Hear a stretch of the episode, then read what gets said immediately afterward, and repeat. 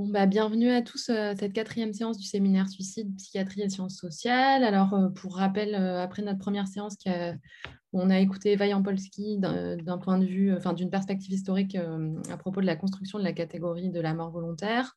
Ensuite, lors d'une deuxième séance, on a écouté Cyril Lemieux qui nous a présenté euh, le suicide d'Émile Durkheim. Et en novembre, c'est Florence Weber qui nous a présenté euh, le suicide depuis la perspective de Marcel Mauss. Et aujourd'hui, nous recevons Marie Gesson, qui est sociologue, euh, professeure des universités à l'Université Sorbonne Nord et rattachée à l'IRIS sociologue de la santé, des professions médicales, de l'activité médicale, directrice adjointe de la MSH Paris Nord et spécialiste de Maurice Albax. Euh, alors, elle a notamment publié euh, en 99 dans la revue d'histoire des sciences humaines Temps et espace chez Maurice Albax, et plus récemment une contribution à un ouvrage qui s'intitule The Anthem Companion to Maurice Albax, sous la direction de Robert Leroux et Jean-Christophe Marcel, un ouvrage euh, anglo-saxon qui est paru en, en 2021. qui va nous présenter aujourd'hui, qui nous fait l'honneur de sa venue pour nous présenter Les causes du suicide paru en 1930 de Maurice Albax, 33 ans après le suicide d'Émile Durkheim, euh, dans l'entre-deux-guerres. Voilà, bah, je, vais lui laisser la parole, mais juste avant, je ferai un petit rappel, à savoir que c'est un séminaire interdisciplinaire qui implique qu'on n'utilise pas forcément les mêmes termes euh, et que les, choses qu'on vienne de la psychiatrie ou des sciences sociales euh, ne veulent pas forcément dire les mêmes choses ne recouvrent pas les mêmes réalités. Et donc l'idée est plutôt que de réagir de façon véhémente ou de, de se demander des précisions, une explication quand on ne comprend pas ou qu'on n'est pas d'accord avec quelque chose et de, de, rester courtois et modéré à l'égard à la fois des interventions et euh, des différentes origines disciplinaires euh, des participants. Voilà, euh, merci et Marie Gesson, je vous laisse la parole. Merci beaucoup et merci pour cette annonce qui préfigure je ne sais pas, mais en tous les cas, je ferai un effort pour euh, bonjour à tous. Euh, je vous ai mis une première image avec euh, bah, les ouvrages de Maurice Salvax. Il y en a à peu près 12 ou 13 tout au long de sa carrière et de sa vie. Bon, évidemment, je, n'ai pas du tout mis ces articles, hein, mais c'est juste pour matérialiser la chose. Et ensuite, j'ai mis une bibliographie pour que vous puissiez la consulter par la suite. Hein. je ne vais pas du tout la commenter de manière euh, détaillée maintenant. Et euh, dans cette bibliographie, dans la deuxième, euh, la deuxième image, je vous ai mis quelques ouvrages de référence hein, pour aller plus loin. Et sur ces ouvrages de référence, bon, vous retrouvez Christian Baudelot, je crois que vous l'avez eu comme intervenant, puisque c'est un grand spécialiste de Maurice Alvax avec lequel j'ai pu travailler et d'autres aussi, hein, comme notamment Jean-Christophe Marcel, qui est aussi un grand spécialiste de Maurice Alvax. Voilà, alors pour, dans cette petite bibliographie, vous remarquerez, je me permets de vous le dire, il y a une biographie de Maurice Alvax qui existe, qui a été publiée, mais qui euh, comporte beaucoup d'anomalies, si on peut dire. Pourtant, elle a été faite par une historienne spécialiste de la Première Guerre mondiale qui s'appelle Annette Baker. Mais cette biographie n'a pas du tout, euh, disons, tenu ses promesses. Donc, euh, si vous tombez sur cette biographie, sachez qu'il n'est pas conseillé de la lire. Je suis désolée de le dire, tous les Alvaxiens s'accordent là-dessus. Ça peut arriver. Alors, la postérité de Maurice Alvax, euh, c'est une postérité qui est surtout fondée sur le fait qu'on retient de lui qu'il est le fondateur de la mémoire collective hmm, et l'introducteur du raisonnement probabiliste en sciences sociales. Donc, ce sont deux éléments euh, solides de, de, la mémoire de ce travail de Maurice Alvax. Alors, je vais commencer par vous donner une petite trajectoire de Maurice Alvax pour que vous saisissiez euh, un peu dans d'abord euh, dans quelle sphère intellectuelle il a été euh, élevé et, il, est il, a agi également. Et ensuite, je vous donnerai un portrait. Bon, là, vous avez déjà celui de Mario Roch, mais je vous le commenterai. Donc, Maurice Alvax est né en 1877. Hein, c'est le deuxième enfant d'une fratrie de quatre enfants. Le père de Maurice Alvax est un agrégé euh, d'allemand qui a opté pour la France, hein, puisqu'il est né en Lorraine et euh, au moment de la guerre de 1870, la famille de Maurice Alvax euh, est partie à Paris, souhaitant rester français. Donc, Gustave, qui était le père de Maurice Alvax, a enseigné l'allemand dans le collège qui se trouve dans le 5e arrondissement, dont j'ai oublié le nom, c'est pas très grave. Mais c'était un très très bon enseignant d'allemand. Son manuel a été un manuel de référence jusque dans les années 1970. La mère de Maurice Alvax était la fille d'un imprimeur de Belfort, donc euh, très attachée euh, à la lecture, aux ouvrages, et elle lira tous les ouvrages de son fils, il faut bien le dire.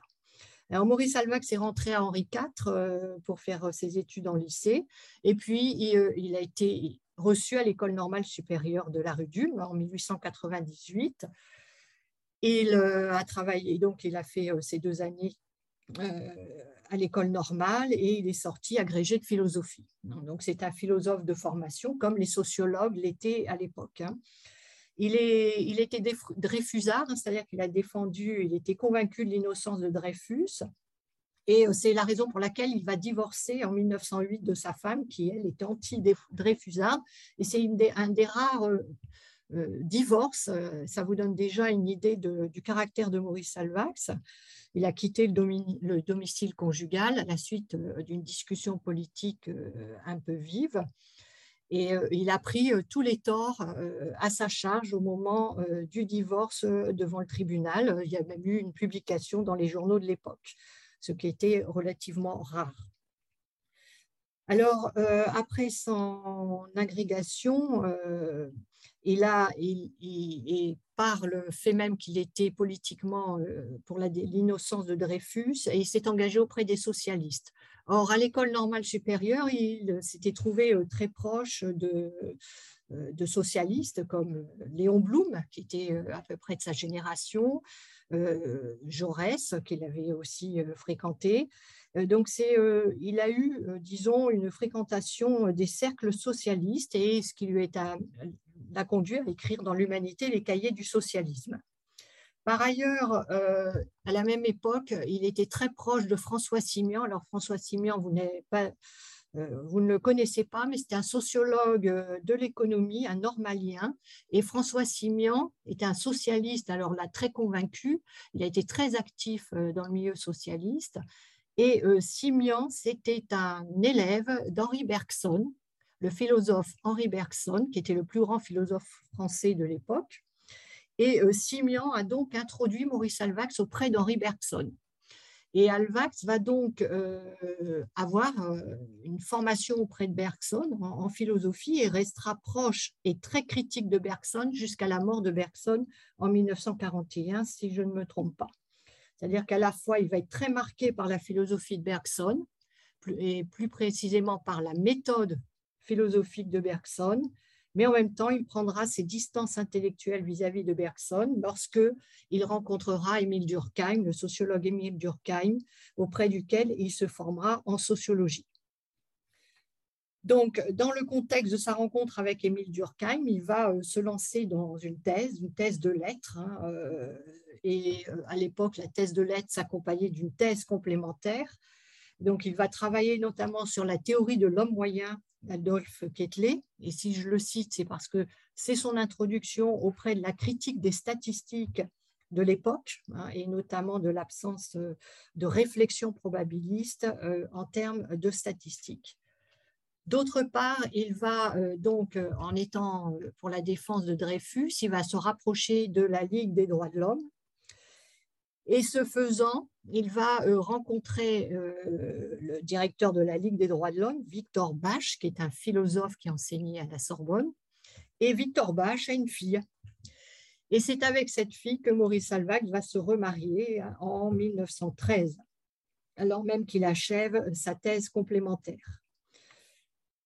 Et il restera euh, marié donc avec euh, Yvonne Bach euh, jusqu'à sa disparition. Yvonne Bach, qui est une jeune femme extrêmement impliquée politiquement, qui est adulée par son père, Victor Bach, et qui donc sera aux côtés de Maurice Alvax pour la défense, par exemple, des socialistes espagnols au moment de la guerre d'Espagne. C'est juste pour vous donner un peu le contexte hein, euh, à la fois familial et intellectuel dans lequel Maurice Alvax baigne. Alors, ce milieu intellectuel et familial fait que euh, Maurice Alvax a été oublié, a été oublié par la famille, parce que Victor Bach était la figure dominante de la famille. Victor Bach qui était très proche de Léon Blum, qui était le conseiller même de Léon Blum pendant, lorsque Léon Blum a été président et chef de cabinet, et surtout au moment du Front populaire en 1936. Donc, Maurice Alvax, c'est quelqu'un qui est à la fois très actif, mais en même temps qui est sous la coupe, euh, disons, euh, de la personnalité euh, de Victor Bach. Alors, pendant la Première Guerre mondiale, Maurice Alvax, qui était extrêmement myope, hein, sera réformé et donc travaillera au ministère de l'Armement, dans le cabinet du ministre de l'Armée de l'époque, Albert Thomas, qui est lui-même un socialiste normalien, donc il l'avait connu à l'école normale supérieure. Donc, il va passer toute la guerre dans ce cabinet à faire des statistiques sur le nombre d'obus à produire, etc.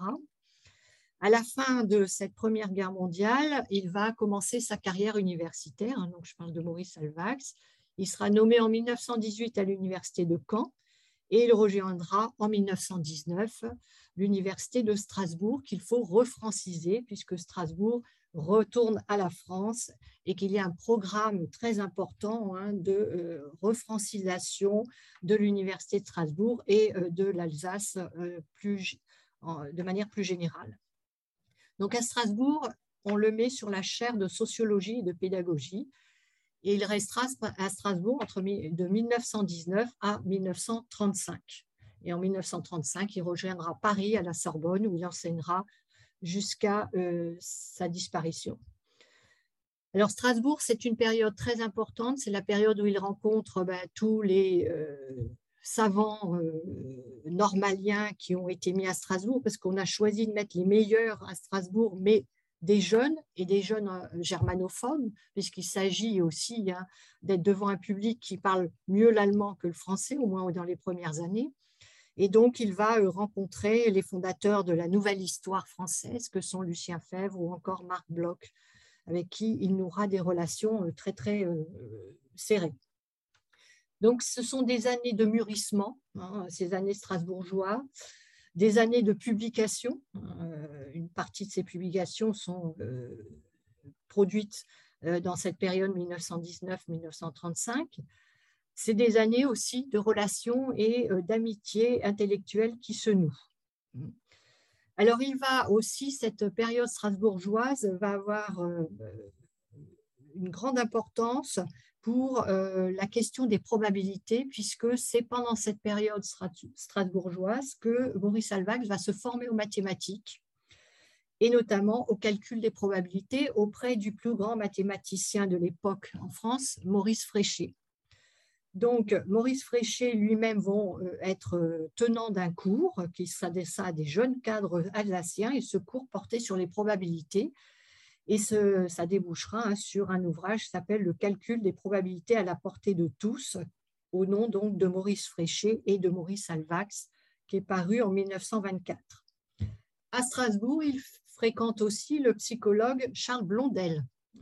Charles Blondel, avec lequel il va nouer un dialogue euh, constructif et critique euh, dans ses recherches sur la mémoire, puisqu'une grande partie de, ses de, son premier ouvrage sur la mémoire, et je vais vous le remettre là, euh, donc euh, les cadres sociaux de la mémoire, hein, qui sont parus en 1925, portent et partent d'une critique en fait de l'approche de la psychologie de Charles Blondel de la mémoire d'une part et d'autre part d'une critique beaucoup plus féroce, si je peux dire, de la mémoire de, d'Henri Bergson, hein, de l'approche de la mémoire par Henri Bergson, durée et simultanéité notamment, etc., et, d'autres ouvrages de son maître Henri Bergson.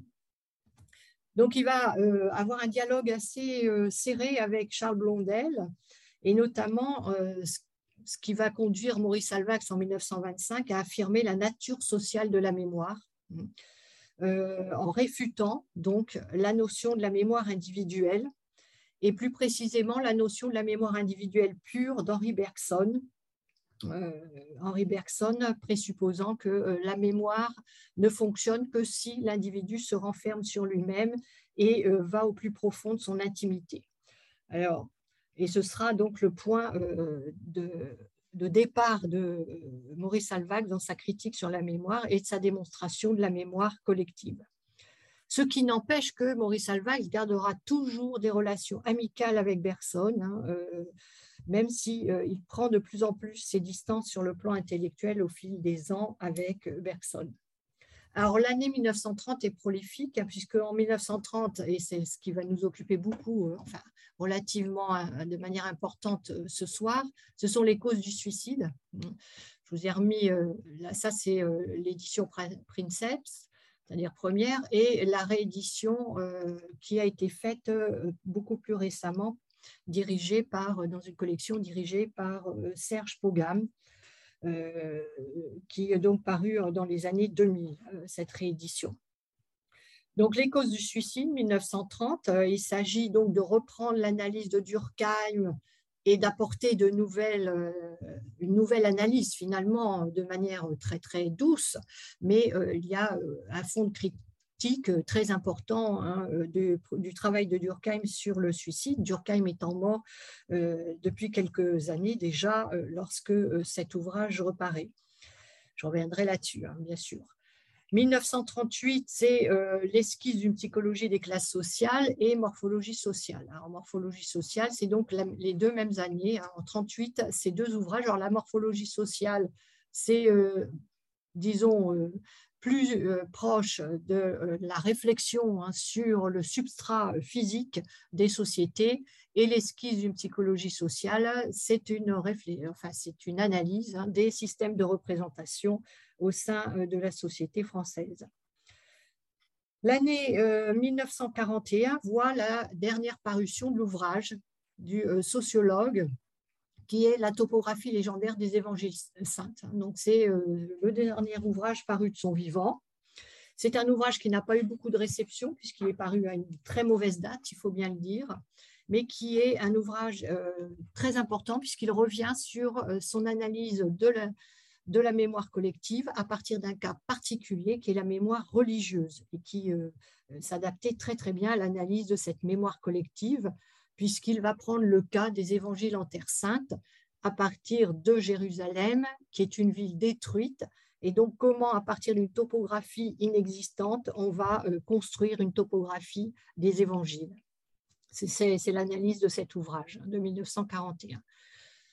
Donc, c'est une, étape importante, disons, de euh, l'avancée de sa pensée sur la mémoire et même de la redéfinition des cadres sociaux de la mémoire tels qu'il avait pu les poser en 1925.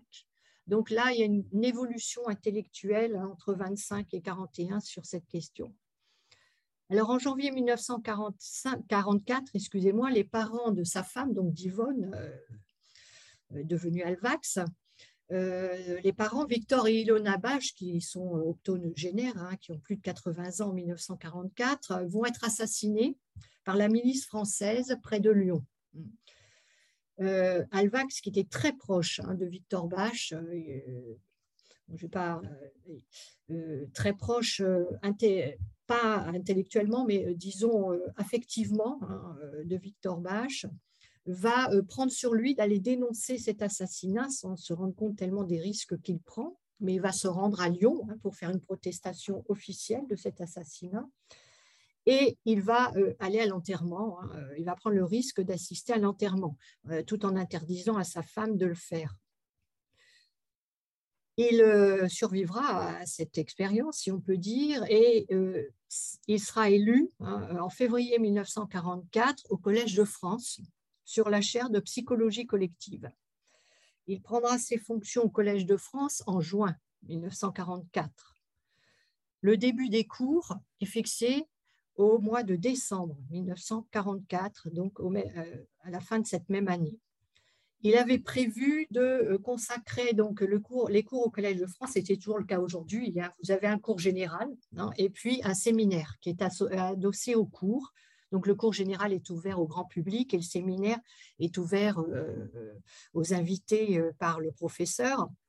Et donc, Alvax avait prévu pour son séminaire de parler des questions de démographie. Alvax est aussi considéré hein, comme le père de la démographie et de l'Institut national des études de démographie. Et donc, son séminaire sur les questions de démographie et son cours du lundi, donc son cours public à la psychologie collective de la mémoire. Je le mets au passé puisque Alvax n'assurera jamais ses enseignements. Le 26 juillet, il est arrêté. Il est arrêté par la police française à son domicile. Il est remis aux autorités allemandes le jour même.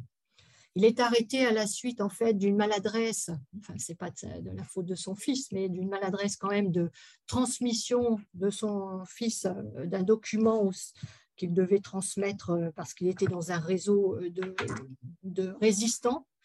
Les deux fils de Maurice Alvax hein, étaient dans la résistance sans le savoir les uns et les autres. Et Pierre Alvax, donc le plus jeune fils, a, été arrêté au square Boussicot, donc près euh, du bon marché. Et à la suite de l'arrestation de Pierre Alvax, euh, la police française a été perquisitionnée dans le domicile euh, du père, donc de Maurice Alvax. Yvonne, qui était d'origine juive, s'était cachée, mais Maurice Alvax pensait qu'il était protégé par son statut de professeur du Collège de France et ne s'était pas caché, donc a accueilli la police française. Et cette police française, ne le trouvant que lui, l'a arrêté et remis donc aux autorités allemandes. Maurice donc, et son fils Pierre Alvax vont euh, être déportés dans un même convoi le 15 août 1944 et arriveront le 20 août euh, au camp de concentration de Bruenwald, près de Weimar. Alors, si j'ai regardé les archives, hein, j'ai travaillé sur cette question et j'ai regardé les archives du camp de Buchenwald. Maurice Alvax est mort donc le 15 mars 1945 dans le camp, un mois avant la libération du camp, et il est mort de faiblesse, de dysenterie, etc. Le courrier officiel envoyé à Yvonne Alvax euh, indiquait le 16 mars. Donc là, vous avez deux dates, euh, l'une du camp, l'autre euh, du courrier officiel, mais peu importe.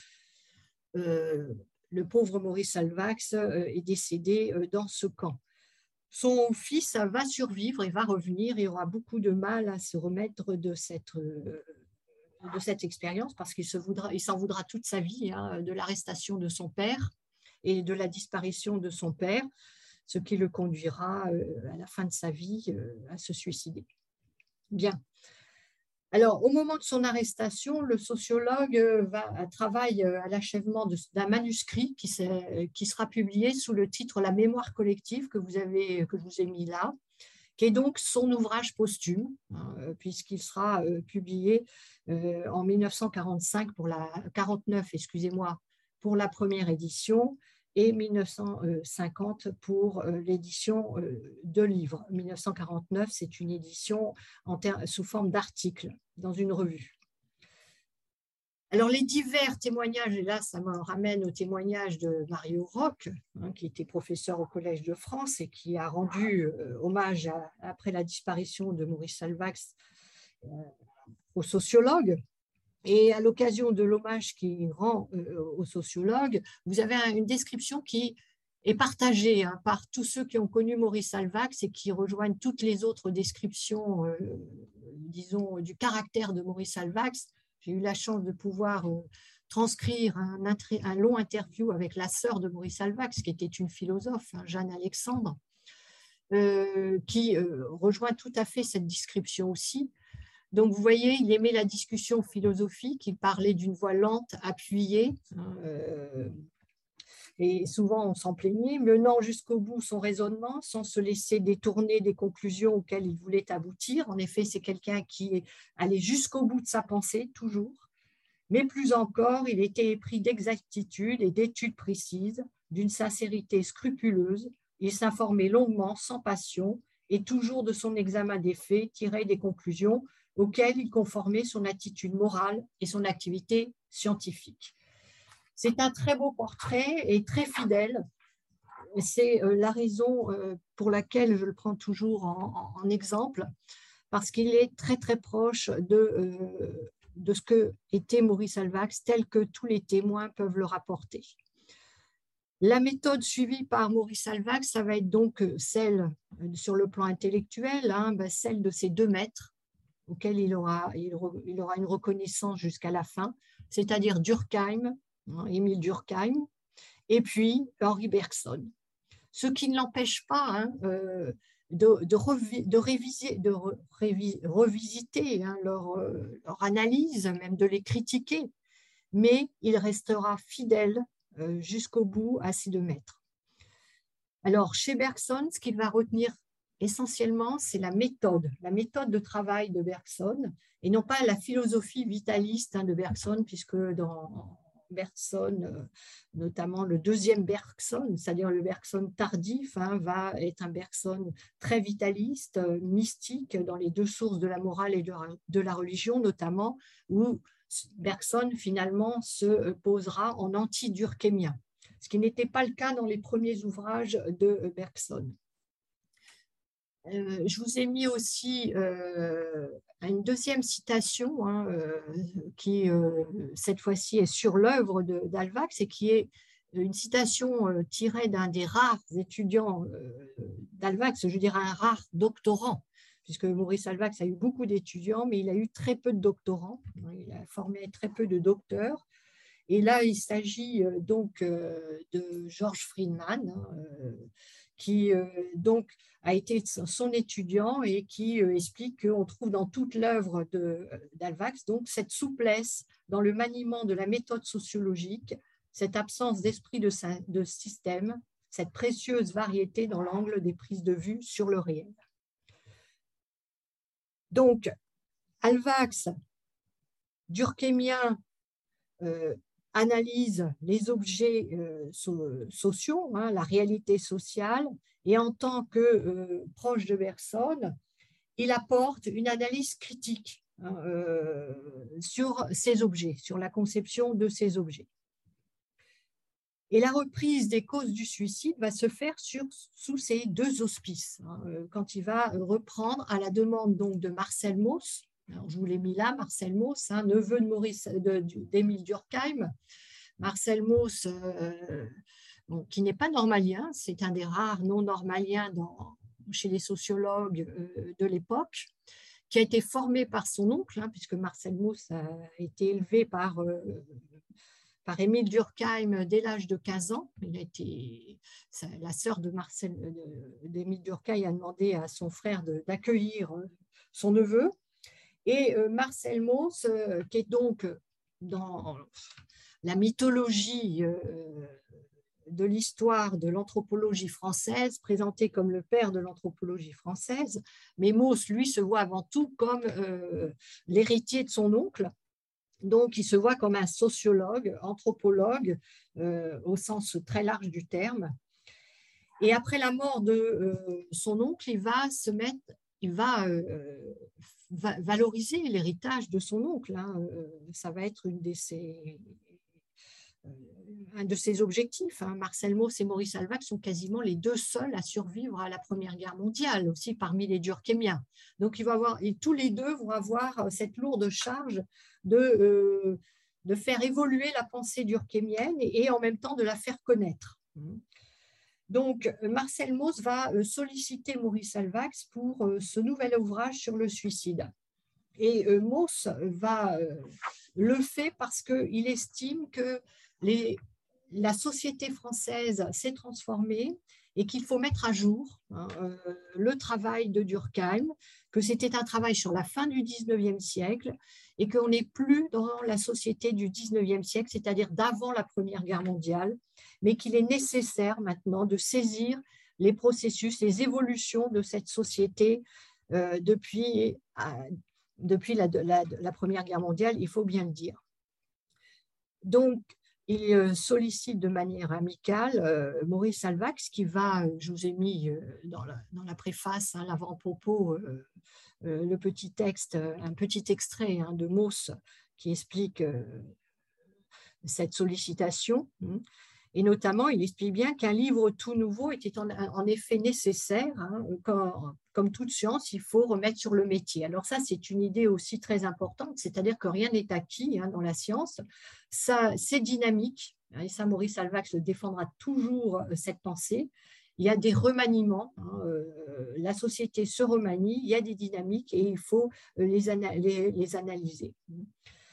Donc, de, et Marcel Mauss insiste aussi sur, dans la fin de la phrase, vous voyez, sur les nouveaux outils qui sont apparus, des nouveaux faits, mais surtout les nouveaux outils. Et là, il pensait à la, aux probabilités parce que Maurice Alvax est quasiment le seul à l'époque à maîtriser cet outil que sont les probabilités dans les sciences sociales. Et c'est la raison pour laquelle aussi il sollicite Maurice Alvax, parce qu'il connaît son habileté euh, pour mettre en œuvre ces nouveaux outils euh, probabilistes. Notamment euh, cette capacité à recourir au calcul de dispersion autour de la moyenne. Alors nous connaissons tous la moyenne, qui est un outil inventé relativement récemment, quand on est au début du XXe siècle. Hein, c'est un outil qui a été mis en place au cours du XIXe siècle. Et, et, cet outil s'est perfectionné et les probabilités donnent désormais, depuis 1918, le moyen de calculer la dispersion autour de la moyenne, ce qu'on appelle des écarts types. Je pense que parmi vous, vous avez tous entendu parler au moins à un moment ou un autre des écarts types ou encore de la variance, même si on ne la pratique pas, hein, mais ce sont des termes qu'on connaît. Or, les écarts types, le calcul des écarts types ou encore de la variance ont été mis au point en 1918, c'est-à-dire à la sortie hein, de la Première Guerre mondiale. Et ça a été mis au point par un statisticien, Ronald Fischer, qui euh, euh, euh, a mis au point ces outils qui permettent de mesurer la dispersion des valeurs d'une distribution de probabilité et donc d'améliorer l'analyse quantitative. Alors, Maurice Alvax va utiliser cet outil dans les causes du suicide. Hein. Il va aussi disposer d'éléments dont ne disposait pas Émile Durkheim. Il va disposer de nouvelles séries de statistiques. Euh, je pense que dans les cours précédents, on vous a expliqué que euh, au cours du 19e siècle, des bureaux de statistiques euh, dans chaque pays européen et aux États-Unis ont été mis en place à partir d'un congrès international de statistiques animé par Ketley et même fondé par Ketley, donc, dont j'ai parlé tout à l'heure, sur la question de la moyenne et de la critique de la moyenne chez Ketley par Maurice Alvax. Et donc, à partir de 1853, vous avez euh, des congrès réguliers hein, de statistiques qui mobilisent les statisticiens européens et américains euh, de ces bureaux de statistiques. Et ça permet d'homogénéiser les critères de recueil euh, des données statistiques. Et c'est ce qui a permis chez Durkheim à faire ses premières études sur le suicide. Mais ces statistiques vont être perfectionnées hein, au fil des décennies et arrivé euh, dans les années 1920, les statistiques dont on dispose sont beaucoup plus euh, sûres, plus solides et euh, permettent d'avoir des séries beaucoup plus longues que ceux dont disposait Émile Durkheim.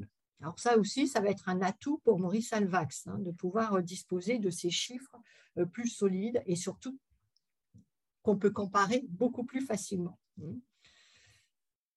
Donc, cela a conduit euh, Maurice Alvax à compléter, à modifier et parfois même à abandonner certaines des thèses de Durkheim hein, et donc à proposer de nouvelles analyses euh, autres que celles d'Émile Durkheim et que vous avez dû balayer à un moment ou à un autre. Et pour, euh, pour Marcel Mauss, hein, c'était euh, justement la raison pour laquelle il fallait absolument refaire un ouvrage sur les causes du suicide. Et c'est la raison aussi pour laquelle aujourd'hui, lorsqu'on essaye de réfléchir sur le suicide, au moins en termes sociologiques, il est tout à fait euh, recommandé, certes, de lire Émile Durkheim, le suicide d'Émile Durkheim, mais surtout de le compléter par la lecture des causes du suicide. Or, cette lecture des causes du suicide, souvent, est passée au second plan. Il faut bien dire que dans l'enseignement de la sociologie, autant euh, on enseigne très facilement le suicide de Durkheim, souvent on oublie euh, de l'adosser euh, à l'ouvrage de Maurice Alvax, et c'est une grave erreur sur le plan de la compréhension bah, de ces causes de suicide et de l'évolution de la société par rapport justement euh, à cette pratique du suicide. Donc, lorsque Maurice Alvax s'attelle à ce nouvel ouvrage sur le suicide, il n'a plus à démontrer que c'est un phénomène social. Hein. Euh, il estime, comme Marcel Mauss et comme ses contemporains, que l'ouvrage d'Émile Durkheim a démontré hein, euh, la face euh, de la réalité sociale du suicide, c'est-à-dire qu'a mis l'accent sur le fait que le suicide est bien un phénomène social, d'ordre social. C'est un acquis, donc il n'a pas à revenir là-dessus. Maurice Alvax va reprendre à sa manière la problématique de Durkheim, mais euh, en assurant, disons, en appuyant euh, sa problématique sur des outils d'analyse un peu différents. Notamment, il ne va plus euh, s'interroger sur la question de l'individuation. Hein, euh, dans certains, on pourrait parler d'individualisation aussi, mais en sociologie, on dit individuation. Hein, mais il va, ou en termes de cohésion sociale, hein, euh, par exemple, chez Durkheim, vous l'avez vu, euh, l'idée centrale, c'est que le lien social est avant tout un lien moral et que travailler donc sur le suicide, ça permettait à Émile Durkheim justement de saisir l'état moral de la société euh, en saisissant l'état du lien social. Hmm. Donc chez Durkheim, il y a une volonté d'objectiver hein, les tendances collectives qui sont donc des faits sociaux. Hein, le taux de social du suicide chez Durkheim, je vous le rappelle, est euh, donc un indicateur significatif de l'état de la société, ce qui l'a amené à poser un outil qu'il a un concept d'anomie, hein, c'est-à-dire d'absence euh, de normes et donc euh, de morale finalement de la société. Et Maurice Alvax ne va pas partir sur cette piste, si on peut dire ça comme ça. Euh, donc sur la piste de euh, la régulation sociale ou de l'intégration sociale. Non, Maurice Alvat va prendre une autre piste, la sienne propre, hein, si je peux dire. Donc là, euh, je vous remets un petit extrait hein, de la division du travail social d'Émile Durkheim, hein, qui est la thèse d'Émile Durkheim, donc qui est paru quelques années avant le suicide. dans, dans l'ordre des publications de Durkheim, qui, a, qui pointait beaucoup la, son, son, analyse sur la, question de la moralité ou de l'immoralité, qui est une question très courante à la fin du 19e siècle. Hein. D'un point de vue littéraire, on trouve aussi euh, des romans là-dessus. Mais euh, chez euh, Maurice Alvax, la notion qui va être clé, c'est la notion du genre de vie. Le genre de vie, c'est une autre forme de lien social. C'est c'est une autre manière d'appréhender en fait le lien social euh, qui va permettre à Maurice Salvac de réexaminer la question des causes du suicide.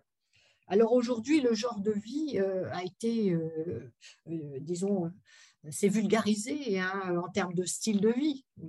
je pense que vous avez tous entendu euh, des sondeurs ou euh, euh, des statistiques où on parle de style de vie, mais ça s'ancre dans cette notion du genre de vie hein, qui nous provient en fait d'un géographe qui s'appelle Vidal de la Blache, qui avait le premier défini cette, cette notion du genre de vie.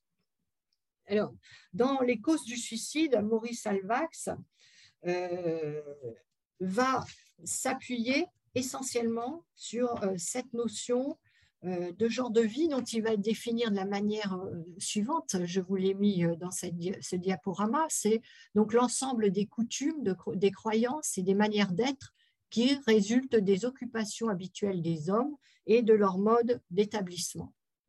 Donc, il nous le livre, cette définition, comme vous le voyez dans les dernières pages des causes du suicide, puisque c'est page 375-376.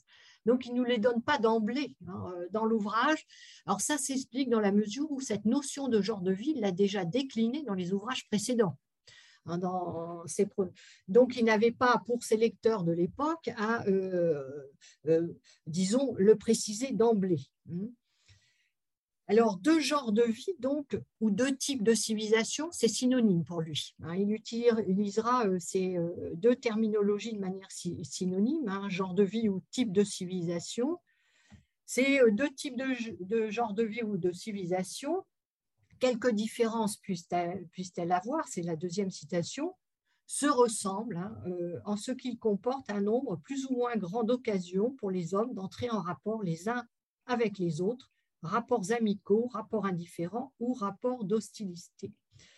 Alors, cette notion de genre euh, de vie euh, nous euh, provient du géographe Vidal de la Blache, donc 1845-1918, qui a été considéré hein, comme le fondateur de la nouvelle école française de géographie. C'est pour ça que je vous ai mis quand même qu'on n'oublie pas Vidal de la Blache, qu'on a tendance souvent à oublier. Alors, si on suit le raisonnement de Maurice Salvax, quand le genre de vie urbain prévaut, on se suicide plus, c'est-à-dire davantage. Si l'on examine par exemple les liens entre faits de suicide et groupe familial, eh ben, il faut constater, et je suis dans la pensée d'Alvax, hein, il faut constater qu'en France, dans le département de la Seine, le mariage protégerait de moins en moins les époux du suicide à mesure que le temps passe et qu'il cesse de protéger la femme à un âge moindre que l'homme. Alors, c'est un constat qu'il fait. Hein, donc, euh, le mariage protège de moins en moins au fil du temps, hein, si on peut dire, et cesse de, enfin, il protège aussi moins la femme que l'homme. C'est euh, que explique Alvax que dans les pays à faible natalité, la famille a une durée de vie éphémère. Et lui-même sait quelque chose puisqu'il a divorcé euh, pour se remarier quelques années après. Donc, la famille au XXe siècle, souvent à peine constitués, se dispersent, remarque Alvax. Et dès que les enfants sont élevés, ben, ils partent faire leurs études et euh, donc la famille euh, éclate en un sens. Alors il faut bien comprendre qu'Alvax vient d'une famille déracinée alsacienne, puisque seul son père, donc avec la mère d'Alvax et ses enfants, sont partis. Le reste, les restes de la famille du côté de Gustave Alvax, donc du père d'Alvax, sont restés en Alsace, donc sont devenus allemands. Donc ce sentiment de euh, dispersion familiale, de, déracinement, qui euh, a été aussi euh, assez creusé dans la littérature à l'époque, Maurice Alvax le vit et, l'a vécu et il en parle parfois dans ses notes, dans ses carnets, puisqu'il avait laissé des carnets que, évidemment, j'ai consultés. Donc, cette euh, analyse hein, du fait que euh, la, famille euh, a tendance à se disperser plus facilement qu'auparavant, que les enfants quittent plus facilement le foyer familial qu'auparavant, notamment chez les citadins. Hein, et que donc les citadins ont une vulnérabilité par rapport à ce que la famille pouvait offrir comme en termes de protection vis à -vis du suicide. Et donc, ça rend les citadins plus vulnérables au suicide et nous explique Alvax. Donc on le voit bien, c'est la question hein, de l'opposition d'un genre de vie, alors là en l'occurrence le genre de vie urbain qui va s'opposer au genre de vie rural hein, que Alvax met en œuvre.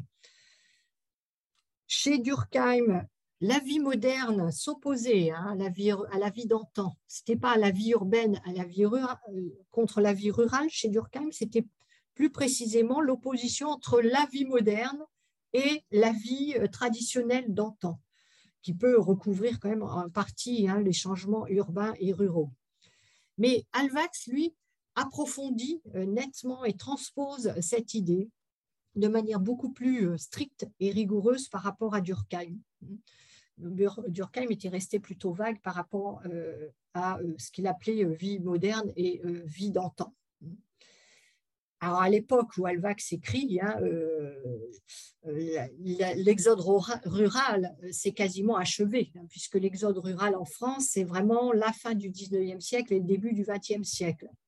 Et donc, à l'époque contemporaine d'Alvax, dans les années 1930, à la campagne, la vie collective est une vie beaucoup plus intense, nous dit Alvax, et fondée surtout sur un groupe social de prédilection.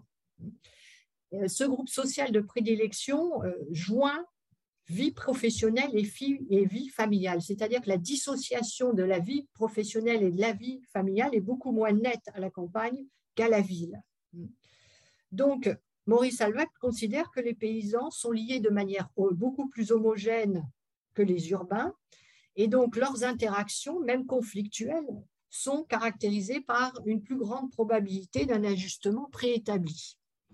Ce qui l'amène à noter que dans le genre de vie rurale, et là c'est euh, la citation en bleu que j'ai mis euh, dans la diaporama, eh dans ce genre de vie rurale, les liens qui se nouent de l'un à l'autre sont plus forts, donc les heurts et les oppositions creusent des abîmes plus profonds, infligent des blessures plus cuisantes, mais les occasions de heurts sont moins fréquentes et sont moins fréquentes qu'à la ville. C'est bien ce qu'il précise dans la suite, puisque dans la vie, à la ville, non seulement les lieux où se déroule l'activité professionnelle sont distincts et d'ordinaire éloignés de l'espace des maisons, donc de la vie familiale, qui constitue le cadre matériel de la vie domestique, mais encore les périodes consacrées à ces deux modes d'existence se trouvent nettement séparées et n'empiètent pas l'une sur l'autre. Ainsi, en ville, la vie sociale se déroule à un rythme beaucoup plus intense, alors même que le morcellement spatial est redoublé par un morcellement des groupes sociaux. C'est le propre de la ville. Donc en ville, la vie collective est plus intense. Elle est prise dans des réseaux de voies de communication où la circulation est très dense, beaucoup plus dense qu'à la campagne, et il en résulte en fait un mélange de représentations collectives où les groupes sociaux se dissolvent et se reforgent plus facilement qu'à la campagne. Autrement dit, on peut très bien échapper à un groupe social en, euh, intégrant un autre groupe social et euh, donc euh, l'individu a une mobilité finalement sociale beaucoup plus grande de en passant de groupe en groupe et donc d'être moins soumis en fait à la contrainte notamment des normes morales propres à un seul groupe. Ça, ce sera vraiment la sociologie de Maurice Salvax, hein, euh, de, démontrer hein, que euh, lorsque on est enfermé dans un seul groupe social, finalement, on a un simplisme des normes morales très contraignant sur l'individu. À l'inverse, lorsqu'on peut partager plusieurs groupes sociaux, on peut l'individu peut s'affranchir de certaines contraintes de ces normes euh, en s'appuyant sur d'autres normes liées à d'autres groupes sociaux et donc subir moins nettement moins ces contraintes. En tous les cas, avoir des voies de sortie euh, par la mobilité intergroupe, si on peut le dire comme ça. Hmm. Donc les, les, occasions dans la ville hein, euh, se multiplient, ce qui permet aussi d'éprouver des sentiments collectifs plus riches hein, et plus puissants qu'à la campagne, et donc d'être confronté à des différences et des comparaisons de normes sociales c'est-à-dire de pouvoir comparer hein, les différentes normes sociales et donc ne pas euh, être soumis à, une simplification en fait de la norme sociale. Alors, Maurice Alvax développera fortement cette analyse sur les temps de conflit et de guerre, puisqu'il expliquera que les temps de guerre, c'est un retour au simplisme des normes sociales, c'est-à-dire qu'on retourne plutôt vers un genre de vie type rural qu'un genre de, vie euh, type urbain ça, c'est une petite aparté, mais c'est important pour comprendre euh, la démarche euh, de, Maurice Salvax. Donc, dans les sociétés dites modernes, donc très urbaines, euh, on peut être plus individualiste parce que finalement, les personnes ont une mobilité possible beaucoup plus grande dans les groupes sociaux, au niveau des groupes sociaux, donc des, points de contact beaucoup plus importants, mais aussi L'envers de, cela, c'est que la vie devient plus compliquée, hein, euh, devient euh, plus euh, difficile et que cette complication de la vie sociale a des effets notamment sur le suicide, c'est-à-dire que ça, c'est une des raisons, hein, une des causes de suicide plus importantes à la ville qu'à la campagne. Pour autant, Alvax n'est pas du tout un pessimiste, c'est-à-dire que, c'est-à-dire que chez Maurice Alvax, excusez-moi, mais c'est fin, d'une journée euh, longue pour moi, euh, donc euh, j'ai parfois, je perds un peu, disons, mes mots, mais Maurice Alvax voit ça d'un point de vue purement positif, hein, le fait que en ville, finalement, on a une, individualité plus grande parce que la complexité de la vie le permet, la complexité des liens, sociaux, mais ça a une incidence, une augmentation du suicide. Pour autant, euh, cette hausse du suicide, pour lui, c'est un facteur positif, puisque justement, c'est un facteur qui permet de démontrer la variabilité de la complexité sociale. Le point qu'il euh, souhaitait mettre en avant et euh, qu'il pouvait démontrer aussi avec ses outils probabilistes. Donc, ce processus hein, euh, par lequel un régime social est remplacé par un autre, c'est-à-dire le régime de la vie rurale remplacé par celui du genre de vie urbain, et qui se caractérise par une complication nécessaire hein, c'est la condition d'une vie sociale plus riche et plus intense.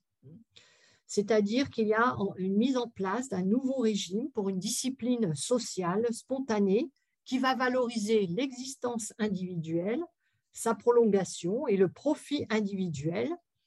Autrement dit, la société va être tournée hein, vers sa propre conservation euh, pour durer en tant que type de civilisation urbaine. Et ce faisant, cette société hein, euh, qui tend à conserver euh, cette nouvelle civilisation urbaine exerce une, disons, une pression hein, qu'il faut interpréter comme nécessaire à cette vie urbaine, mais qui va avoir des incidences sur les individus les plus faibles, c'est-à-dire les individus qui pourront faire face moins facilement à cette complicité, complexité de la vie urbaine. Alors, quand je dis les individus les plus faibles, c'est les individus dont les contextes ne vont pas leur permettre de, de faire face à cette complexité je, vais euh, revenir sur des exemples plus clairs euh, dans deux minutes. Mais pour résumer en d'autres termes, le raisonnement de, de pour le résumer, la société tout entière est donc tournée vers sa propre conservation et ne peut perdurer dans un type de civilisation urbaine que si elle exerce sur son corps, c'est-à-dire sur l'ensemble des individus, une pression qu'il faut interpréter comme le processus par lequel elle s'efforce de s'adapter aux conditions de son milieu. Alors ça, c'est ce qu'il étudie, notamment, c'est ce qu'étudient les démographes, et c'est euh, ce qu'il étudiera lui-même dans ses euh, textes de démographie. C'est ce qu'on appelle hein, un constat morphologique, hein, euh, donc de la forme de la société sur l'individu. Et Alvax s'appuie donc sur cette conception de la civilisation qui consiste à considérer que les vieux pays civilisés se caractérisent par des brassages incessants des peuples, des métissages permanents, ce qui euh, augmente cette complexité. Alors, le mode de vie urbain aussi a euh, un atout chez Maurice Alvax, c'est que la ville, les vertus, euh, la ville a une vertu, c'est qu'elle consolide les contrôles moraux. Par la multiplication des formes sociales, par la multiplication des groupes sociaux dans lesquels les individus vont interagir, eh bien, ça va multiplier les contrôles moraux, c'est-à-dire des normes morales. L'individu va être soumis à une multiplicité de normes morales. Et c'est donc la pluralité de ces expériences morales et l'hétérogénéité de ces liens sociaux qui euh, sont la marque de cette civilisation euh, telle que Maurice Alvax euh, la dégage. À l'inverse, dans le mode de vie rural, c'est le simplisme de ce contrôle social et la monopolisation par une même instance, hein, euh, c'est-à-dire par un même groupe social, de ces liens sociaux qui caractérisent pour Maurice Alvax un défaut, une faiblesse de la civilisation.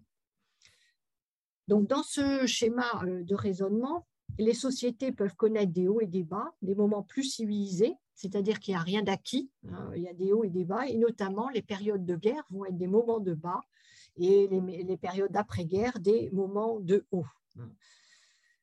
Alors, je vais consacrer quelques minutes, il ne m'en reste pas beaucoup, mais je vais consacrer euh, une dizaine de minutes sur, euh, sur le fait de passer un petit peu systématiquement en revue les résultats apportés euh, par Maurice Alvax et notamment les résultats qui reprennent et révisent ceux d'Émile Durkheim dans Les causes du suicide. Alors, dans les premiers chapitres, ça, je ne vais pas les commenter parce que les trois premiers chapitres, finalement, sont la mise en place de la méthode, euh, comme vous, le voyez, et euh, notamment sur euh, la qualité des données. Donc, il démontre que les données utilisées par euh, Durkheim n'étaient pas de grande qualité, mais ce n'était pas la faute de Durkheim, hein, c'était la faute de la collecte de ces données. Et il explique la méthode statistique que lui-même va mettre en, œuvre. Hein. donc, c'est une descriptif, un descriptif. Donc, il va asseoir sa démonstration, notamment il va reprendre, je passe un peu plus vite que prévu, mais ce n'est pas grave, il va euh, il discute aussi à la question des motifs individuels ou des causes générales, et pour lui, il dira c'est la même chose. Hein. on ne peut pas séparer motifs et causes. puisqu'il notera hein, que les dispositions organiques, hein, comme il dit, qui affinent les systèmes nerveux, euh, ont aussi des causes sociales, puisque ce n'est point par hasard qu'elles se rencontrent en plus grand nombre dans certaines professions, par exemple. Madame Gesson, juste pour vous dire, vous pouvez, vous pouvez prendre un peu de temps justement sur les parties euh, là sur le suicide. Du coup, on peut aller jusqu'à 19h15, 19h20 30. Il n'y a pas de problème parce que c'est le cœur du sujet, donc il n'y a vraiment aucun souci. Merci beaucoup. je vous remercie. Je suis désolée d'avoir été un peu longue sur la première partie. Non, non, mais c'est normal. Il faut vraiment poser le cadre intellectuel. Enfin, c'est tout à fait normal. Donc là, n'hésitez pas de, de voilà, dire ce que vous avez à dire sur le sujet. Pas de problème. Très bien. Euh, donc, euh, pour lui, euh, notamment, hein, euh, Maurice Alvax ne sépare pas le substrat biologique hein, du substrat social. Ça, il faut bien le comprendre pour comprendre cette sociologie alvaxienne ou de Marcel Mauss aussi. Hein, c'était le propre de Marcel Mauss. Chez Durkheim, c'était moins clair, même si chez Durkheim, notamment dans les derniers textes de Durkheim, il y a aussi euh, cette hypothèse hein, de l'interaction entre le substrat euh, organique et euh, le substrat social. Donc, à partir du moment où vous avez cette hypothèse, il est clair que la distinction entre l'individu et la société n'est pas absolue, hein, puisque la société se trouve à l'intérieur de l'individu et la société porte les individus. Donc la société n'existe pas en dehors des individus, évidemment. Hein, euh, tous les sentiments de famille, etc., euh, reposent sur euh, les, systèmes de représentation individuelle, mais en même temps, ces systèmes de représentation individuelle sont puisés dans la société. Donc c'est vraiment une interaction très, très fine entre les deux. Donc, il y a, euh, chez lui, il n'y a pas deux catégories de suicides. Par exemple, il n'y aurait pas des suicides qui relèveraient de l'organique, purement de l'organique, euh, qui se pourrait être, par exemple, puisque vous êtes dans en psychiatrie, un objet de psychiatrie hein, euh, propre, pur. Et puis, il n'y a pas non plus de suicide qui relèverait uniquement d'un déterminisme social, qui serait, lui, purement un objet de sociologie. Chez Maurice Alvax, les suicides relèvent des deux points de vue à la fois. Hein. Euh, donc, comme il le dit, là, je vais le dire, euh, c'est en bleu ici, suivant qu'on se place à l'un ou l'autre euh, de ces points de vue, on y verra l'effet soit d'un trouble nerveux, donc là, ce serait si on se met du point de vue organique, qui relève donc des causes organiques, ou bien d'une rupture de l'équilibre collectif qui résulte des causes sociales. Mais dans les deux cas, il faut prendre les deux points de vue, explique Maurice Salvax. Hein. Et c'est ça qui mérite euh, l'analyse. Alors ça, il le discute dans ses chapitres 13 et 14, euh, comme je vous les ai mis en chiffres romains, hein, notamment sur donc, le chapitre euh, Les maladies mentales et l'alcoolisme, et sur son chapitre L'examen de la thèse psychiatrique, l'aspect pathologique et l'aspect social du suicide. La mort comme les maladies mentales, le, relève du fait social, explique Maurice Alvax. Hein, toutes morts sont à la fois organiques et sociales. Ça aussi, Marcel Mauss l'avait démontré. Et euh, Maurice Alvax relève le fait que les chiffres ne permettent pas de séparer l'organique du social. Donc, on est obligé de tenir compte dans l'analyse des deux. Hein, ça, c'est euh, très important.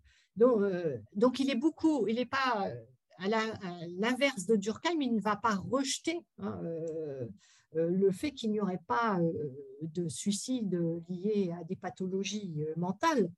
Mais il dit c'est bien plus compliqué que ça parce qu'on ne peut pas séparer le mental du social.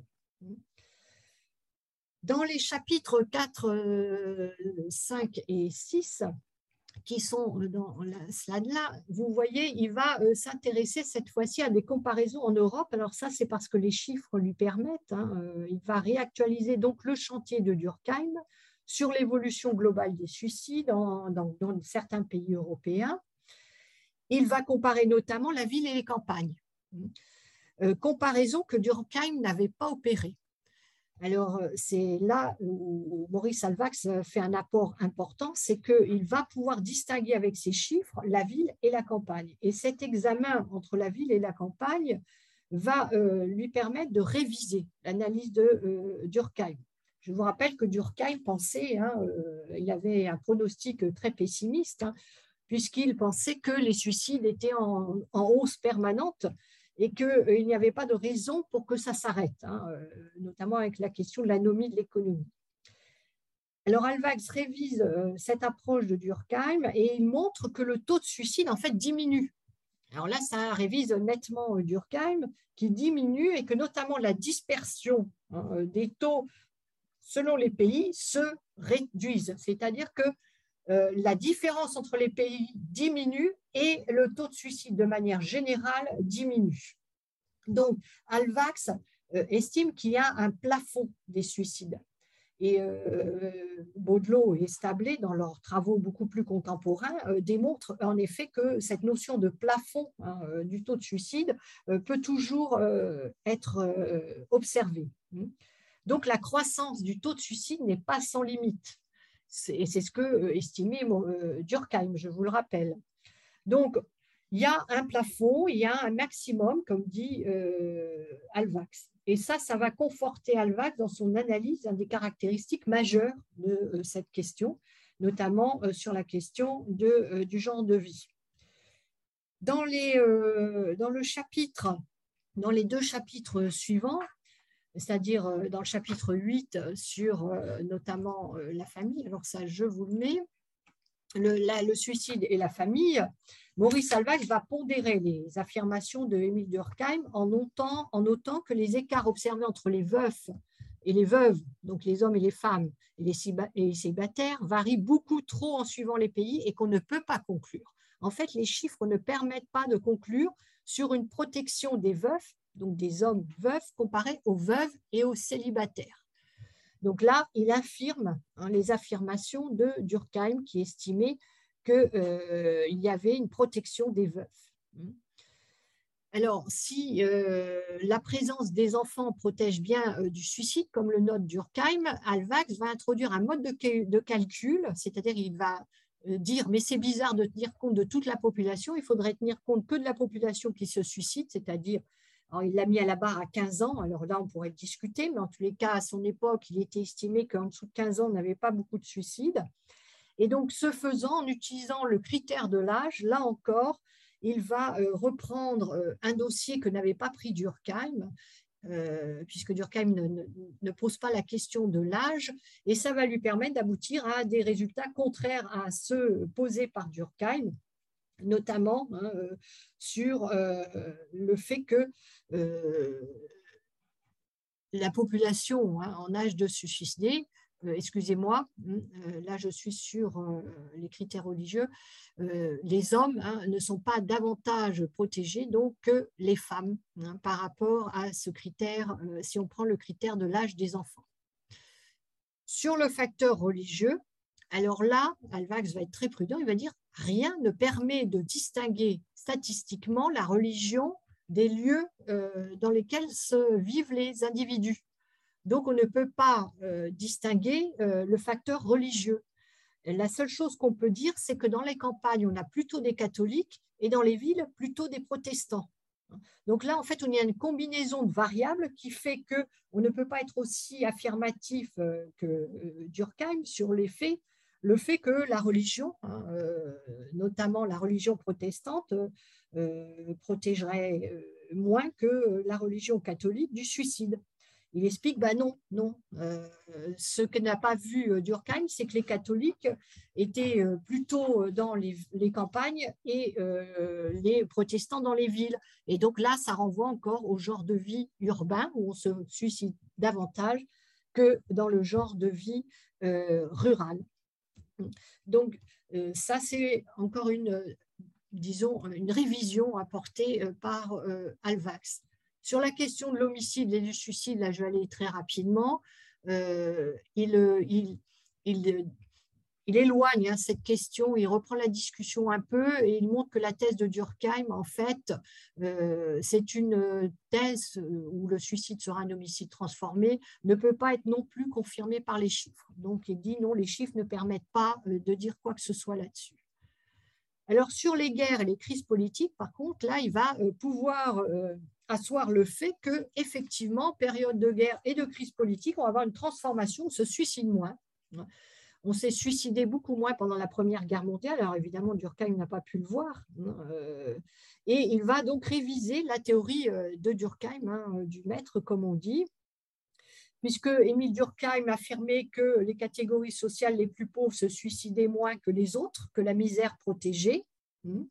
Et euh, bah, Maurice Alvax va euh, démontrer que non, non, euh, c'est pas la pauvreté qui protège. Hein. Il démontrera même que Durkheim s'est trompé en fait dans l'analyse de ce phénomène. Il souligne, Maurice Alvax va souligner hein, le fait qu'il faut en fait regarder l'après-crise et que dans l'après-crise, on se rend compte que la misère euh, au contraire, euh, entraîne des euh, taux de suicide importants et que donc on ne peut pas suivre la pensée de Durkheim là-dessus.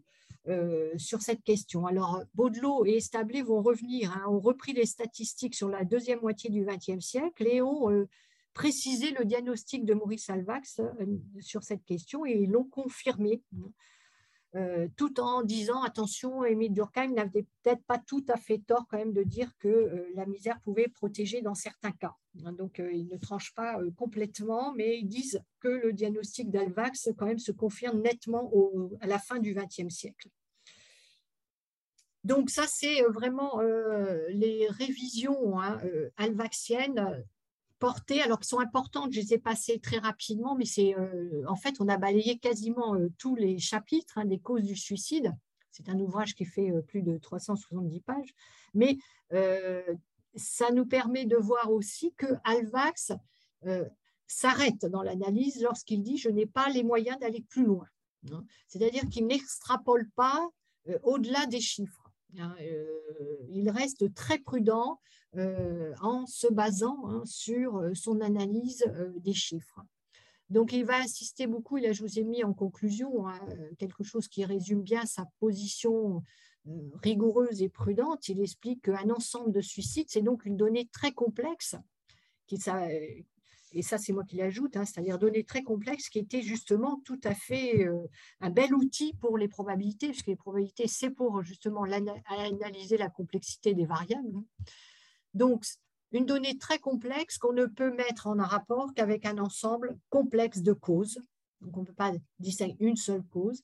C'est ce que l'on tend à appeler aujourd'hui un fait de sociologie totale qui s'explique, non point simplement par un facteur, mais par un système d'influence. Et je crois que c'est ça le point très important à retenir sur cette question des suicides et des causes du suicide. Juste euh, un dernier mot sur fait de sociologie totale. C'est en fait un terme qu'il reprend à Marcel Mauss. Marcel Mauss parlait de fait total. Euh, c'est Marcel Mauss le premier qui a euh, décrit, qui a mis au point cette notion et qui est donc repris par Maurice Alvax dans un contexte dans lequel il est tout à fait pertinent. Je suis désolée d'avoir été un peu longue et je vous remercie de votre attention. Merci beaucoup, Marie-Gesson. Euh, Astrid, je ne sais pas, est-ce que tu veux reprendre euh, euh, Est-ce qu'il y a des questions? On va, enfin, on va reprendre l'une et l'autre un petit peu ce qui s'est dit et ensuite proposer aux, autres personnes présentes si jamais il y, a, des questions, des interventions ou des commentaires.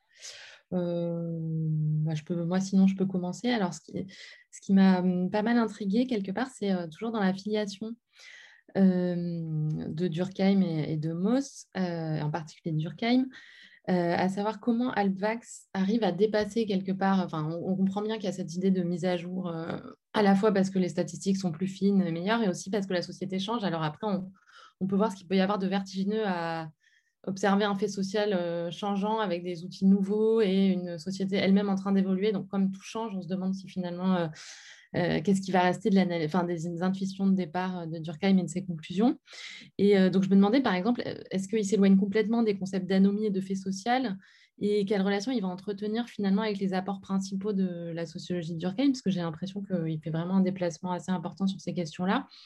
Et, du coup, la, question du genre de vie, ou enfin, l'ancêtre du lifestyle, est-ce que euh, c'est une façon d'englober ce que Durkheim avait perçu dans la question de la division du travail social, ou euh, de l'importance de, des relations de, production et de la solidarité? Est-ce que cette espèce enfin, cette, catégorie genre de vie vient euh, alors, on se demande quelle variable il prend à l'intérieur. Est-ce que c'est la taille des appartements, la composition de la cellule familiale Et en même temps, dans ce que vous disiez, on a du mal à imaginer cette histoire de, contrôle, de meilleur contrôle moral à l'intérieur des villes à une époque où il y a quand même l'idée de, enfin, qui, émerge aussi de la fin du 19e, mais des classes dangereuses et de ce que la, ville peut comporter comme risque de paupérisation et, et, autres.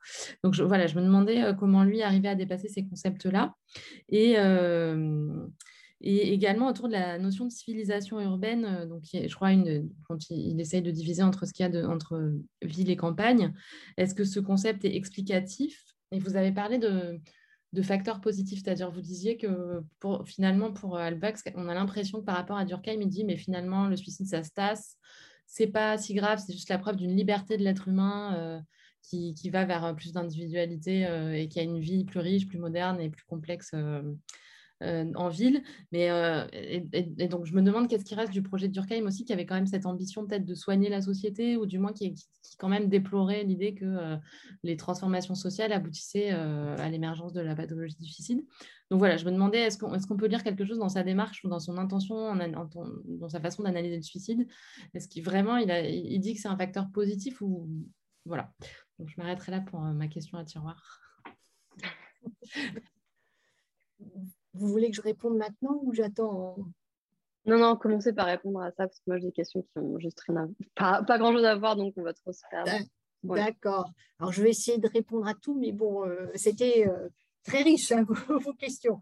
Alors euh, sur euh, l'affiliation avec Durkheim, c'est celle de la reconnaissance de la démarche de la sociologie, des règles de la méthode sociologique et le partage hein, de la reconnaissance, enfin, comment dire, de la définition du phénomène social.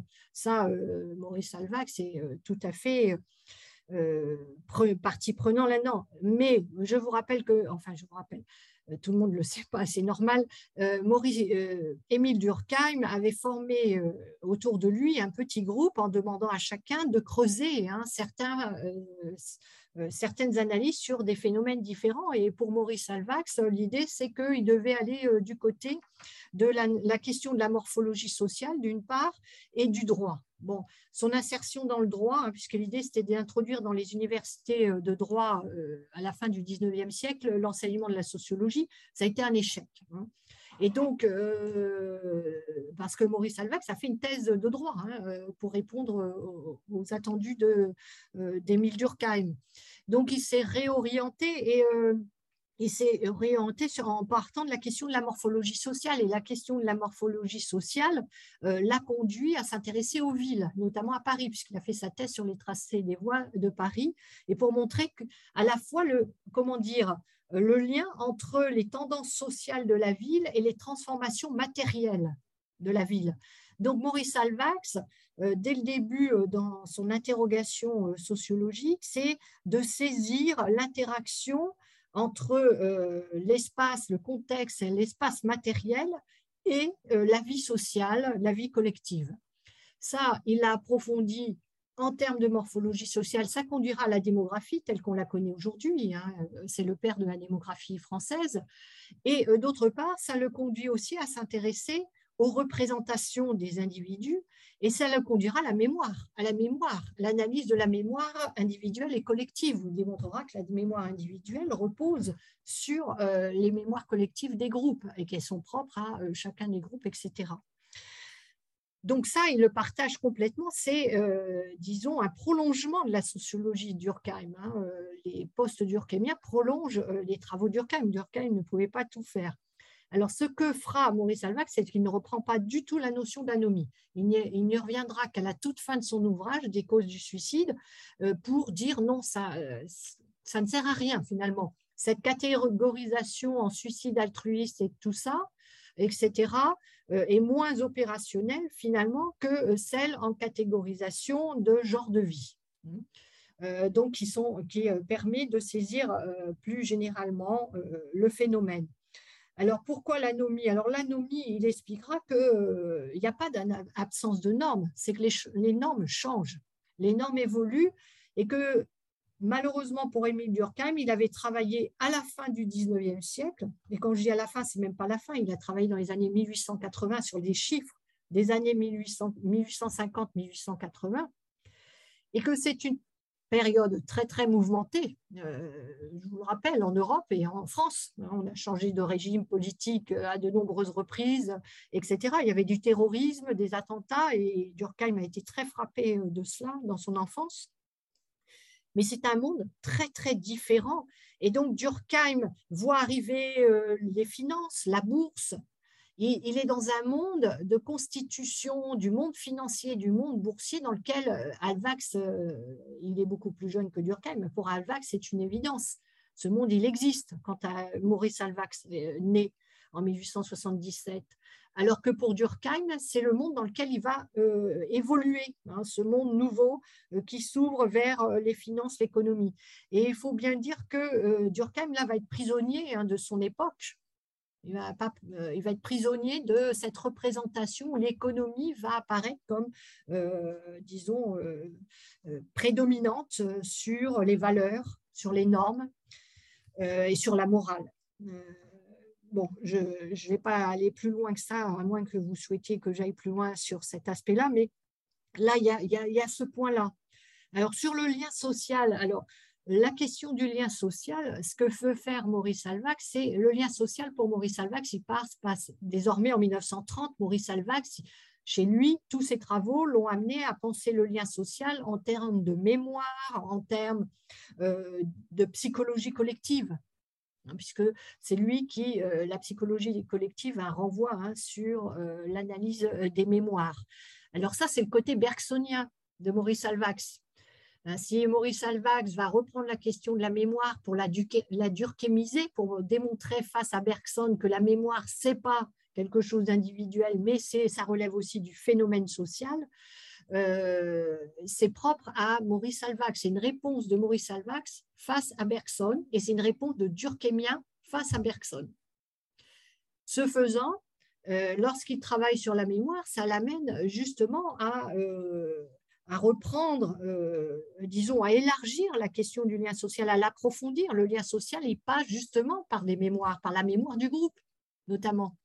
Hein, c'est pour ça que ça, le conduit à penser différemment, finalement, en 1930, euh, cette analyse du suicide aussi. Parce qu'il a mis au point des notions auparavant qui lui permettent de penser un peu différemment euh, ces questions. Bon, voilà. Alors, la question de la solidarité, bah, justement, elle passe par la question de la mémoire chez Maurice Alvax. Euh, je suis désolée de le renvoyer toujours, mais c'est vraiment euh, cela. Alors vous dites, c'est étonnant euh, de penser la ville comme un moyen de disons, de protection finalement des normes morales, hein, parce qu'on peut, parce qu'on est confronté à ces différentes normes morales. Alors d'abord une première chose, hein, les classes dangereuses, c'est le 19e siècle, hein, c'est pas le 20e siècle. juste euh, euh, au moment où Alvax travaille, c'est donc après la Première Guerre mondiale, dans le cas des causes du suicide. Euh, les classes, on ne parle plus du tout de classes dangereuses. Hein. Il y a certes, c'est la misère, c'est la pauvreté, mais ce n'est pas les classes dangereuses. Et, ce que euh, montre Alvax, c'est que le fait d'être en proximité sociale, hein, vous venez de la campagne, vous arrivez dans la grande ville, certes, vous vivez à la frontière de la grande ville, dans les banlieues, hein, euh, notamment si on prend au cas parisien, dans les faubourgs, mais ces faubourgs vous mettent à une beaucoup plus grande proximité sociale avec d'autres groupes sociaux. Et donc, vous découvrez de nouveaux comportements, de nouveaux systèmes de représentation qui se confondent aux vôtres. Hmm? Alors, quand vous êtes de la première vague, là, on va parler comme les immigrés, mais quand vous êtes de la première vague d'immigration et un peu trop âgé, vous avez du mal à vous adapter à ces nouvelles euh, modalités. Mais les enfants, eux, vont s'adapter beaucoup plus facilement et euh, vont intégrer ces nouvelles normes, ces, nouvelles, euh, nouveaux comportements. Alors ça, il l'analyse beaucoup dans l'esquisse de psychologie euh, collective, dans son ouvrage de 1938, où il va prendre des critères comme la consommation alimentaire, l'habitat, les modes vestimentaires, et c'est l'ancêtre de la distinction de Bourdieu, hein, de l'ouvrage La distinction de Pierre Bourdieu. Euh, et Pierre Bourdieu euh, connaissait très très bien les travaux de Maurice Salvax, même s'il les cite très peu. Mais moins il cite, plus il connaissait. Bon, ça, c'est une petite parenthèse. Hein. Juste pour ceux qui ne savent pas, j'ai fait ma thèse avec Pierre Bourdieu. Euh, il le disait bien souvent. Donc, Et donc, il était très attentif à saisir à la fois objectivement ses comportements et subjectivement, c'est-à-dire à travers les systèmes de représentation, c'est-à-dire euh, à travers la question de la mémoire, notamment chez lui. Hein, c'est ça qui va être son, point d'entrée et sa, différence avec Durkheim. Et même Marcel Mauss aussi se différencie énormément de Durkheim hein, de ce point de vue-là. Euh, la société pathologiste suicide. Non, non, non, non, ni Durkheim ni Alvax hein, ne considèrent le suicide comme une pathologie au sens euh, comme une anormalité de la société. C'est comme les crimes. C'est pas pathologique. C'est euh, normal au sens sociologique du terme.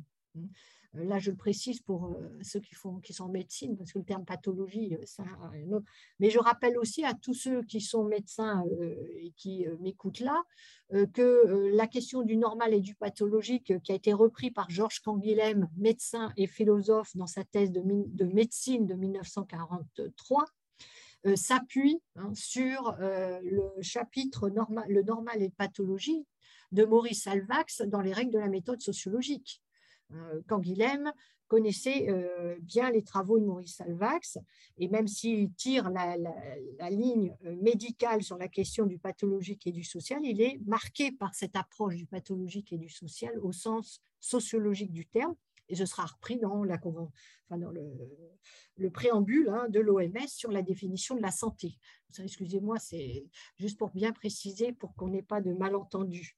Est-ce que j'ai répondu à toutes vos questions? Je ne sais pas. Oui, merci. merci beaucoup. je vous remercie.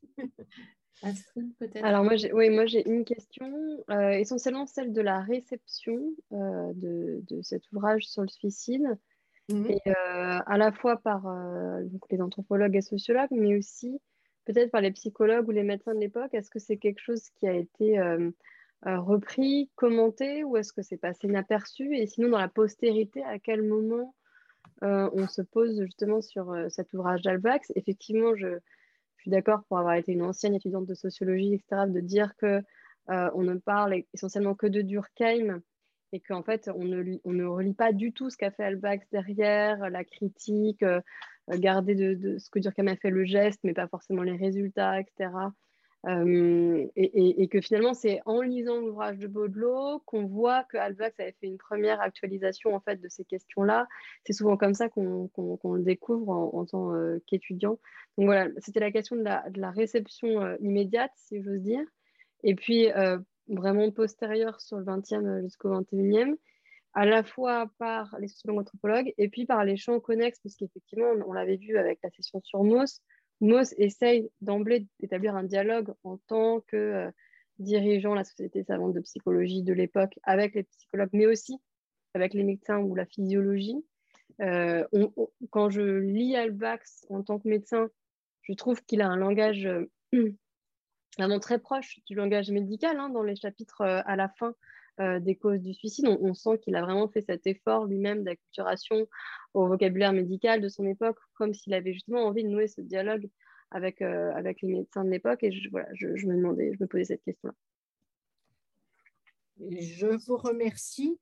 Euh, alors, sur la réception au moment contemporain hein, de l'ouvrage, c'est-à-dire dans les années 30, ça a été une réception de, disons, de bonne société, mais euh, ça n'a pas fait, euh, ça pas eu euh, beaucoup d'impact, ça n'a pas, été révolutionnaire, si, vous voulez. Alors, mais ça a eu une réception moyenne.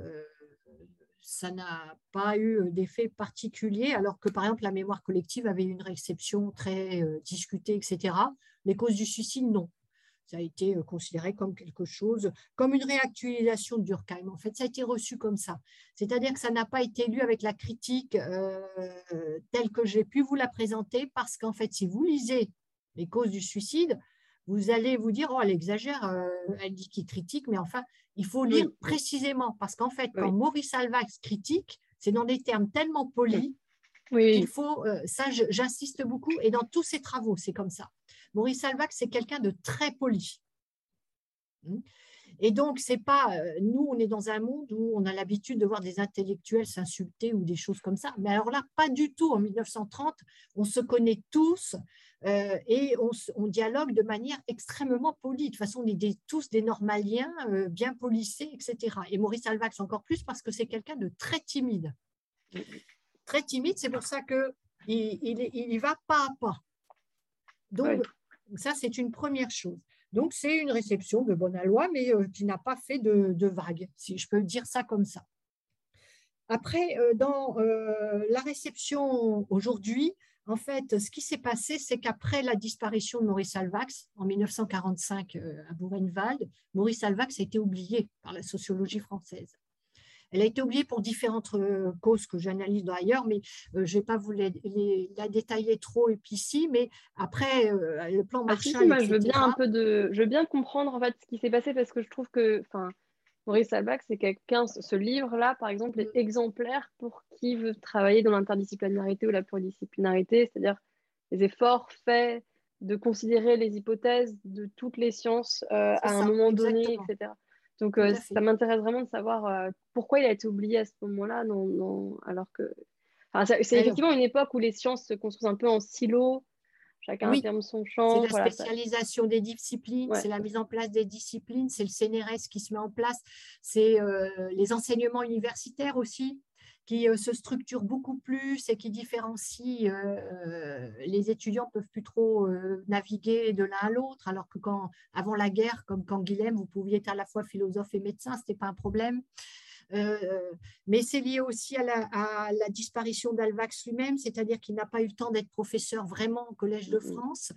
Et, c'est lié aussi, alors là, euh, je le dis parce que j'ai lu des ouvrages là-dessus, j'ai vécu cinq ans aux États-Unis, c'est lié à la mise en place du plan Marshall et de la reconstruction de l'Europe après la Deuxième Guerre mondiale. Il y a eu des financements, des fondations, et notamment au niveau des sciences sociales, avec une volonté de euh, favoriser les sciences sociales, euh, comment dire, descriptives, statistiques, mais descriptives, non théoriques. Parce que les Américains euh, estimaient notamment que les Français étaient beaucoup plus, beaucoup trop dans la théorie spéculative, etc., et qu'il fallait faire du pragmatisme. Donc, l'argent a surtout conduit à faire des grandes enquêtes, par exemple sur la rumeur d'Orléans et tout ça, au niveau du CNRS. Donc, il y a eu quand même aussi cette impulsion euh, donnée par l'extérieur, qui a, qui a, marqué, hein, qui a marqué beaucoup le début du CNRS jusque dans les années 1970. Jusque dans les années 1970, euh, on ne devait plus être philosophe. Hein. Quand on était sociologue, il ne fallait pas trop réfléchir, il fallait faire des grandes enquêtes. Je simplifie un peu, mais ça aussi, ça a aidé beaucoup à la disparition, disons, dans le paysage intellectuel de Maurice Alvax. Alors Marcel Mauss a moins disparu pour deux raisons. D'abord, il a survécu un tout petit peu à la guerre, même s'il n'était plus en très bonne santé. Il est mort en 1950. Et euh, surtout, Marcel Mauss a eu des étudiants. Maurice Alvax n'a eu que très peu d'étudiants. À la Sorbonne, euh, il avait des cours au niveau licence, je dirais, hein, par rapport à aujourd'hui. Et euh, au niveau doctorat, il n'a eu que deux, docteurs, hein, qu'il a suivis ce qui fait très peu, c'est-à-dire que sa mémoire, même en tant que professeur et enseignant, euh, n'a pas été effective. Euh, ça est un facteur important, alors que Marcel Mauss, lui, il a eu énormément d'étudiants, Germaine Tillon, etc., qui ont transmis sa pensée. Ça, c'est une raison très importante de la disparition de Maurice Alvax et qui a été aidée par le fait que dans sa famille, Maurice Alvax a été oublié. Moi, quand j'ai repris contact avec la famille et les ayants droit, c'est-à-dire la petite fille, il y a six petits-enfants de Maurice Alvax, on m'a dit, mais c'est qui ça, Maurice Alvax? Non, euh, la petite fille principale, euh, ayant droit, c'est une biologiste hein, de Necker, maintenant elle est à la retraite, et elle m'a dit, c'est incroyable, vous nous avez fait redécouvrir avec Christian Baudelot un grand-père qu'on n'a pas connu. C'est-à-dire que dans la famille, il n'y a pas non plus euh, la transmission de la mémoire et la famille n'a retrouvé les papiers de Maurice Alvax que dans les années 1990, lorsqu'ils ont déménagé l'appartement où vivait la famille d'Alvax et où Pierre Alvax continuait à vivre. Et donc, à la mort du fils cadet hein, de Maurice Alvax, à la mort de Pierre Alvax, on a retrouvé une grande malle. Euh, et dans la grande malle, par exemple, on a retrouvé euh, des textes, des manuscrits, euh, etc qui ont été déposés dans des archives. Et, là, le, milieu intellectuel, Baudelot, etc., on s'est remis à, se dire, mais c'est important, c'est important de, de, reprendre ça parce qu'effectivement, il apporte des idées neuves, etc. Alors moi, j'ai travaillé un peu plus tôt parce que j'ai travaillé avec des gens de l'INED, de l'Institut national de démographie. Or, Maurice Alvac, c'est lui qui a formé Alfred Sauvy, et Alfred mm. Sauvy, c'est le premier directeur de l'INED juste après la guerre. C'est-à-dire que si Maurice Alvax n'avait pas été, n'était pas mort pendant la guerre, hein, si on peut dire, euh, il aurait été probablement le premier directeur de euh, l'Institut national des études démographiques. Donc il y a une combinaison, comme vous voyez, de facteurs. Là encore, on est dans les données très complexes, mais qui expliquent la disparition euh, de la pensée alvaxienne. Alors maintenant, sur votre dernier aspect de votre question, c'est-à-dire euh, le dialogue avec les autres sciences, oui, parce que Maurice Alvax, c'est il est comme les savants de son époque, des années 1920-1930, on dialogue avec euh, les sciences connexes. Alors ça, c'était l'enseignement de la philosophie. Hein. Bergson aussi dialoguait avec euh, Einstein, etc. Alvax aussi. Donc on lit ce qui apparaît et qui est, qui est proche de vos objets. Donc Alvax lisait les psychologues, les médecins, il a lu Freud en allemand, euh, etc. Euh, dans la mémoire dans sa premier ouvrage la mémoire, par exemple, il avait lu tous les travaux de médecine sur l'aphasie, puisque justement il voulait évacuer hein, euh, la question de l'aphasie sur la question de la mémoire. Hein, donc ça fait partie des méthodes de travail de l'époque de l'entre-deux-guerres, si vous voulez. C'est comme ça qu'on travaillait parce qu'on c'était un petit milieu suffisamment petit pour qu'on puisse lire beaucoup de choses venant d'horizons divers. Aujourd'hui, c'est très difficile. Hein. Euh, et d'autre part, on connaissait finalement, parce que la plupart de euh, ce qu'on lisait, euh, c'était soit des normaliens comme, comme eux, hein. donc il y avait un réseau quand même très proche. Quand c'est des psychologues, hein, c'est des normaliens, c'est des philosophes aussi. Ils ont été formés à l'école normale, Blondel, etc. Lucien Fèvre, les historiens aussi, Lucien Fèvre, Marc Bloch, et les médecins, un certain nombre, sont aussi des philosophes. Et s'ils ne le sont pas, ils font partie quand même du cercle social des, des, des savants et des intellectuels qu'on peut fréquenter. à partir des années 1960, c'est plus possible ça vraiment la segmentation des disciplines et le nombre d'ouvrages ne rend plus ça du tout possible. Euh, je crois avoir, mais euh, Maurice Salvat, par exemple, lisait tout comme le dernier que je connais hein, qui a fait ça, euh, c'est Pierre Bourdieu. Il lisait tout, mais il avait la chance d'être insomniaque. Non, mais c'était une chance à l'époque de Bourdieu, parce qu'à l'époque de Bourdieu, on pouvait déjà plus tout lire je ne sais pas, euh, bon, j'ai répondu peut-être un petit peu ah non, oui, rapidement, mais voilà, gros, euh, les grandes lignes. Je ne sais pas si d'autres personnes ont, des questions. Euh, on a 15 à 19h35, ce qui est très bien. Donc, s'il y en a qui ont des questions à adresser à, Marie Gesson, je... n'hésitez pas, c'est le moment. Pour pas que Elsa et moi monopolisions la parole. Mais euh, cet élément que je viens de vous dire, on l'a analysé dans le point de vue du nombre, qui est donc euh, l'ouvrage fondateur, le premier traité de démographie, hein, et dans lequel on a réédité un texte de Maurice Alvax, et avec une grande introduction où, par exemple, les effets de la réception sont analysés. D'accord. Et ça a été publié aux éditions de l'INED. Donc, bon, il ne faut pas l'acheter, mais il faut le consulter en bibliothèque.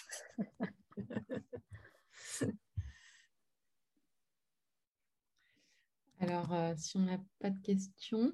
Ah, il n'y a pas de question. Bah, je vais, euh, moi, j'en ai quelques-unes encore sous le... Vas-y, vas-y. le coude. Alors, je me posais la question, vous, avez dû passer vite euh, sur la question de la statistique européenne, mais euh, mhm. je ne sais pas tellement quels apports il va en tirer, lui, finalement. Est-ce qu'il est plus dans l'idée que c'est extrêmement novateur d'avoir, enfin, dans cette frénésie de se dire, on va enfin pouvoir comparer différentes traditions, ou est-ce qu'il il voit une, une occasion de, de, voir quelque chose lié à la culture nationale? Ou est-ce que euh, c'est pas central euh, dans ces questionnements? Ça, c'est ma première question. Euh, après, j'en ai une deuxième sur la question du fait que lui vient mettre en avant le fait que le suicide est plafonné par rapport à l'époque de Durkheim. Est-ce qu'il apporte une explication à cela, à savoir qu'il y aurait peut-être une, une, faculté adaptative de la société, c'est-à-dire que Durkheim analyse à un moment donné, comme vous le disiez, où il y a beaucoup de bouleversements Et le moment où Alvax arrive, peut-être que déjà ce, qu'il appelle civilisation urbaine est, déjà une, civilisation qui, est, qui s'est adaptée à ces changements et qui est donc peut-être moins bouleversée. Et ce serait pour ça, quelque part, que le suicide arrive à un, un point de plafonnement. C'est un questionnement vraiment en toute curiosité. et j'ai une troisième question qui est peut-être plus d'intérêt personnel dans le champ de la sociologie. J'ai l'impression qu'il y a un regain quand même une redécouverte depuis, euh, depuis une vingtaine d'années, même mais moins aussi, euh, de, des relectures de Halbach, parce que comme vous le disiez, il a été oublié, puis euh, il a été redécouvert, mais que ces champs-là sont pas forcément, enfin, que le, champ n'est pas forcément complètement unifié. Je me demandais par exemple quelle était la place de Serge Pogam dans son analyse de Durkheim, vu que c'est des écoles sociologiques qui sont pas forcément des traditions qui sont pas forcément les mêmes. Est-ce que je ne sais pas, est-ce qu'il y, a, eu déjà un séminaire autour d'Alvax où tout le monde à apporter Enfin, quelles sont les lectures en fait en sociologie dans cette redécouverte de cet auteur? Ça, c'est voilà. C'était, euh, ça fait trois questions. ça fait trois questions. Je suis d'accord avec vous. sur les statistiques européennes, bon, déjà du temps d'Urkheim, il en existait, mais elles étaient moins solides, hein, puisqu'il n'y avait pas forcément des des catégories homogénéisées. Hein. Euh, Alvax, bon, on s'en réjouit, mais Alvax faisait partie hein, de l'association des statisticiens et il a été aussi membre du Bureau international de statistique. Euh, donc c'est quelqu'un qui est qui participait activement hein, au, processus d'élaboration des statistiques. Euh, c'est un, aspect aussi euh, de, son travail. Donc, euh, quand il pouvait disposer de chiffres qu'il pouvait estimer et surtout valider avec l'outil statistique, c'est-à-dire avec les probabilités, notamment en termes de dispersion et, de variabilité, il n'hésitait pas à les utiliser. Et c'est comme, ça hein, qu'il a pu utiliser la, différence entre deux pays, c'était l'Allemagne et, et, la Pologne, je crois, que comparaison que ne pouvait pas faire euh, vraiment Durkheim parce qu'il n'avait pas l'outil statistique pour le faire, pour euh, saisir la variabilité. Donc Durkheim ne voit pas la variabilité et donc ça lisse le phénomène. Ça, c'est une chose. Donc pour lui, c'est un outil. C'est un outil, il s'en sert. Il aurait eu un autre outil, mais dans tous ses travaux, hein, il, va, il fait comme ça sur le, les, les, sexes à la naissance, un travail qu'il a fait euh, dans les années 1933 et 36, il utilise les statistiques européennes, des bureaux européens et notamment allemands, qu'il connaît très très bien. Euh, j'ai oublié de préciser hein, est germanophone et, avait, et a même fait des traductions de Leibniz euh, en français. C'est lui qui a fait les textes de traduction qui sont toujours enseignés aujourd'hui. donc pour lui, c'est un outil comme pour Durkheim aussi a utilisé les statistiques comme outil. Il a bien compris très tôt, seulement c'était un outil qui n'était pas encore perfectionné, si je peux dire. Et surtout, Durkheim va utiliser des méthodes d'analyse qui sont beaucoup plus primitives que celles d'Alvax, parce que Durkheim va utiliser les méthodes descriptives, alors que euh, Alvax va utiliser les méthodes probabilistes. Voilà, bon, euh, c'est ça l'intérêt. Alors sur le plafond, ben, c'est que Durkheim n'a pas eu de chance. Vraiment, vraiment pas de chance. Durkheim, euh, si mes souvenirs sont bons, ces derniers, chiffres qu'il a utilisés, c'est dans les années 1860 ou 1870. Or, c'est juste le moment de l'acné, c'est-à-dire du, niveau le plus haut. Il aurait regardé les chiffres deux, trois ans après, ça commençait déjà à décliner. Mais bon, voilà, il a été euh, prisonnier du choix de sa chronologie. Alors, quand je dis prisonnier, ce n'est pas euh, de son fait complètement, c'est-à-dire qu'il a utilisé les données qu'il a pu collecter aussi. Mais il est clair que s'il avait été un tout petit peu plus loin dans euh, les années, puisque bon, euh, son ouvrage paraît en 1800, le suicide, c'est donc la division du travail, c'est 1893 et le suicide, si je ne me trompe pas, alors là vous me corrigez, hein, parce que le suicide c'est 1895, si mes souvenirs sont bons. Si ce n'est pas ça, dites-le tout de suite, parce que parfois je me perds en chronologie, mais en tous les cas, 1895, il aurait pu utiliser, alors que ces derniers chiffres utilisés sont dans les années 1870, il aurait pu aller plus loin. Il aurait pu aller un peu plus loin et il aurait vu que le, niveau de suicide commençait déjà à descendre. Donc, je dirais que c'est vraiment une mauvaise chance pour Durkheim D'autre part, Durkheim était quand même très prisonnier de sa notion d'anomie, d'absence de normes morales, économiques. Je rappelle quand même que c'était, euh, il enseignait la morale, Durkheim. Il a, vécu jusqu'en 1902 en étant enseignant, professeur de morale et de pédagogie à Bordeaux. C'était, et donc il était quand même dans. C'est qu'à partir de 1902 qu'il peut enseigner la sociologie. Euh, donc, euh, c'est là aussi, il est un peu prisonnier de, cette approche des phénomènes sociaux par la question euh, de la morale qu'abandonnera complètement, mais complètement Bourdieu. Par exemple, Bourdieu ne parle jamais de morale. Alvax, lui, il va euh, conserver la question des normes morales en la retravaillant différemment. Et Marcel Mauss, j'ai plus de souvenirs, mais je sais que chez Mauss, on rencontre rarement la question de la morale. Donc voilà, bon, c'est lié un peu à la trajectoire de. Alors maintenant, le dernier point, là c'est dur. Alors je vais vous dire, au mois d'octobre, nous avons été invités, je vais vous dire qui nous, euh, à euh, présenter les différentes phases du, travail de Alvax, parce que c'est très riche, hein, le travail de, les travaux de Alvax, à les présenter à Weimar. Weimar, qui est une ville située à peu près à 12 km du camp de Buchenwald. Donc, c'était euh, en souvenir hein, de la disparition de Maurice Alvax. On aurait dû le faire l'année dernière, mais le Covid n'a pas permis. Donc, nous sommes partis avec un billet collectif parce que nous étions invités par des euh, collègues allemands. Et je rappelle que Weimar est en Allemagne de l'Est, donc il, il est resté quelques traces.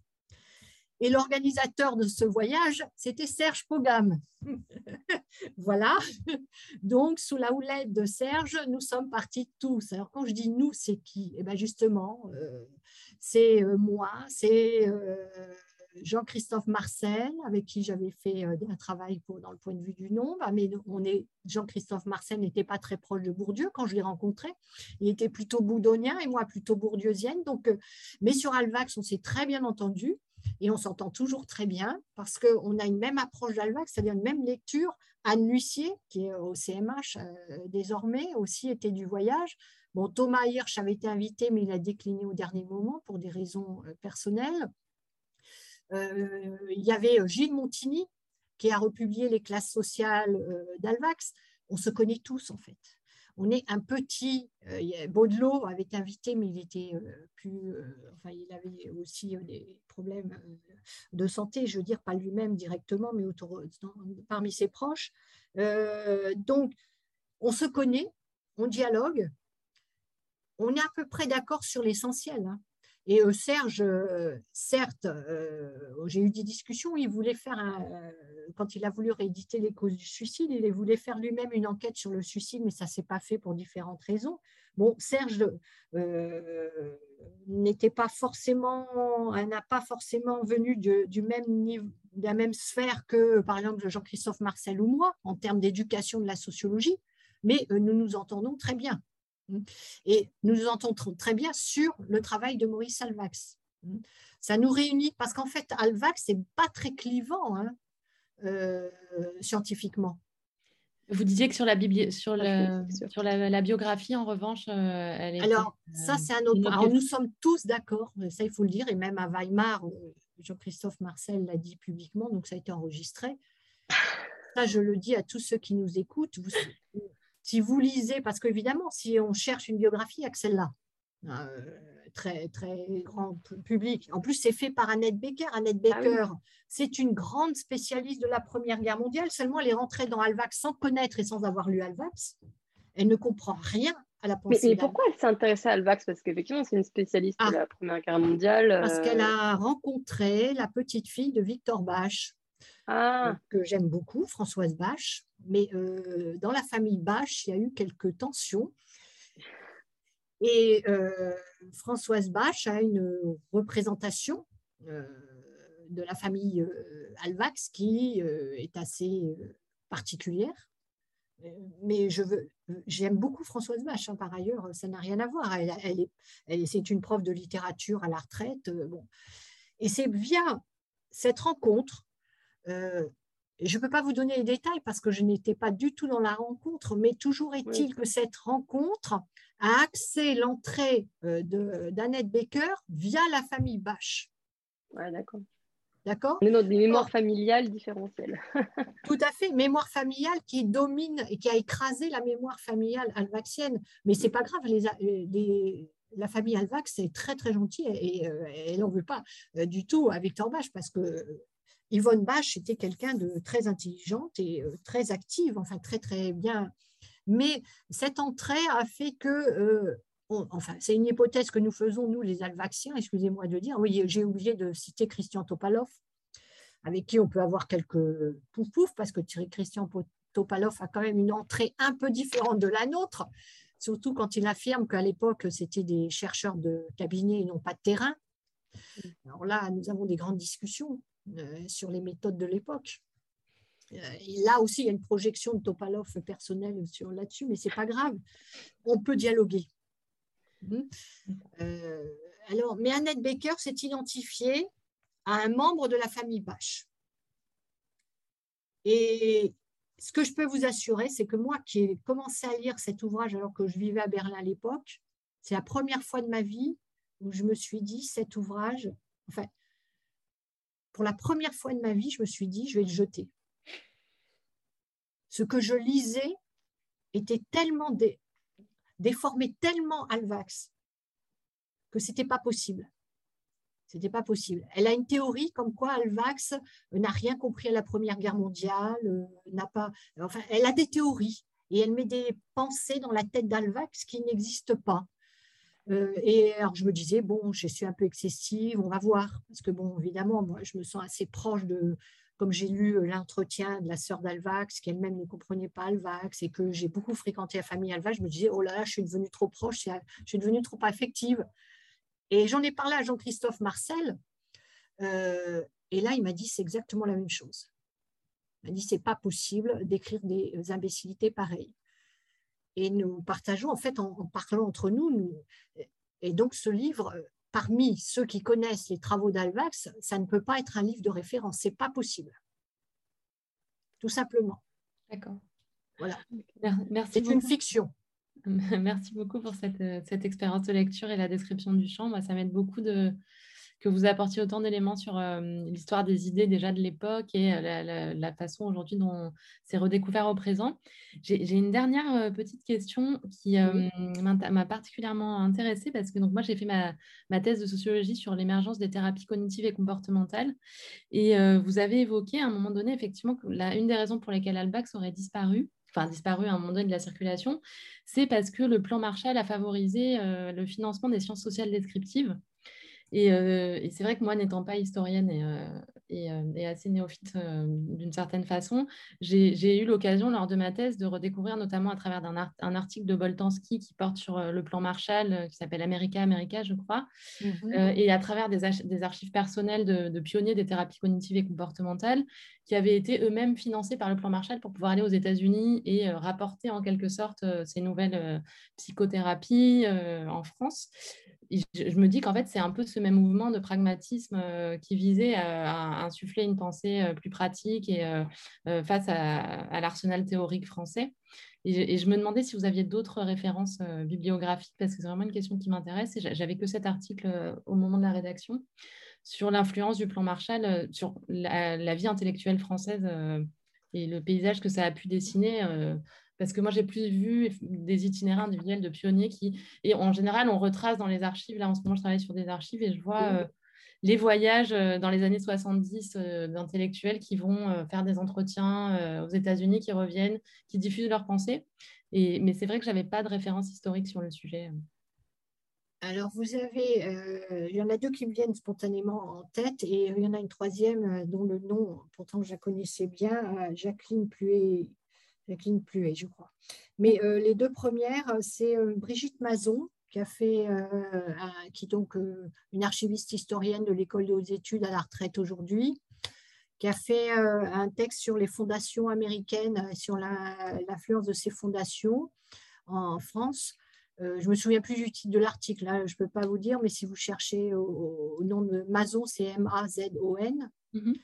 Mais si jamais vous ne trouviez pas, hein, vous m'envoyez un mail, je pourrais vous trouver. Il y avait Michael Pollack qui avait fait aussi des travaux là-dessus avant qu'il se lance sur le sida, quand malheureusement il a été touché par cette maladie. Donc Michael Pollack, pour ceux qui ne connaissent pas, c'est un sociologue qui avait été d'origine autrichienne, qui avait été formé par Bourdieu et qui a travaillé au CNRS et qui connaissait bien les, les États-Unis, hein, qui avait beaucoup euh, travaillé aux États-Unis et qui avait fait un dossier, mais je me souviens plus du tout le nom. Il était à l'IHTP, l'Institut euh, d'histoire contemporaine, du temps présent plutôt. Euh, c'était son, son, labo. Donc là, il faudrait que je retrouve les titres, hein, je ne les ai plus comme ça en mémoire. Mais, mais, il y a quand même un certain nombre de, travaux hein, sur ces réceptions. Et en dernier, je crois qu'il y a Jacqueline Pluet, mais là aussi, je vais, si vous voulez, euh, les travaux qui ont été faits autour de Lucien Fèvre et Marc Bloch après la guerre, notamment sur mmh. Lucien Fèvre, évoquent ça, hein, euh, ces questions-là aussi. Euh, et Jacqueline Pluet, qui était une spécialiste de ces questions. Alors là, il y avait un numéro d'une revue qui m'échappe complètement. Vous voyez, je ne suis pas très productive là, mais j'essaierai de vous trouver des, références beaucoup plus précises mais c'est vrai que c'est important de bien comprendre ça. Moi-même, j'ai découvert très tard hein, le fait quand même que du point de vue américain, il y avait une question de rééduquer les intellectuels européens. Européens, oui. Ouais. Ouais. Et que ça a eu quand même beaucoup de d'effets, si je peux dire, finalement. Bah, bah, merci, hein. beaucoup. Je vous en prie. Euh, merci à vous pour votre invitation. Merci. On va juste faire la pub pour les, pour les sessions aussi euh, à suivre, puisqu'on va avoir du coup, effectivement, donc, euh, Christian Baudelot qui viendra, avec qui vous avez coécrit plusieurs ouvrages. Donc, il n'était pas encore, il n'était pas encore. Donc, la prochaine session, c'est pour la Saint-Valentin, donc le 14 février, et ce sera sur le suicide d'Emma Bovary donc avec Charlotte Gindre qui fera euh, une session sur le suicide d'Emma Bovary d'un seul acte, temps de lecture de la psychiatrie à la philosophie, c'est-à-dire la réception euh, du suicide d'Emma Bovary et du coup du geste suicidaire d'Emma Bovary euh, dans son contexte de l'époque. Et puis ensuite la session du coup avec Christian Bolo le 14 mars sur le suicide de l'envers de notre monde. Et puis, il y aura après toujours une session par mois, le 11 avril, le 9 mai. Tout ça, vous pouvez le retrouver dans le lien que je suis en train de vous mettre dans le chat. Et j'en profite pour annoncer aussi une session hors thème. Donc là, on sera, sera non plus sur le suicide, mais, mais euh, c'est à l'occasion de la parution d'un ouvrage euh, d'histoire, donc écrit par Nicolas Anques, que vous devez connaître, et par euh, Benoît Majerus, qui est donc historien, lui. Euh, qui s'appelle Maladie mentale et société 19e, 20e siècle, qui va sortir, euh, je crois, au mois de mai, euh, le 22 mai. Donc, du coup, le 24 mai, ils viendront présenter leur ouvrage en quasi avant-première, si j'ose dire. Donc, du coup, sur la chaire de philo, le lien est déjà disponible sur, sur enfin, pour s'inscrire, tout est déjà disponible sur le, le lien que je viens d'envoyer. Voilà. merci beaucoup, Marie Gesson. Merci, Elsa Forner. On espère que ça a été instructif pour tout le monde. Et puis, on a hâte de vous revoir euh, du coup pour la Saint-Valentin. Et bonne fête de fin d'année à tous. Merci à vous et bonne fête à tous aussi. Merci. Au revoir. Au revoir.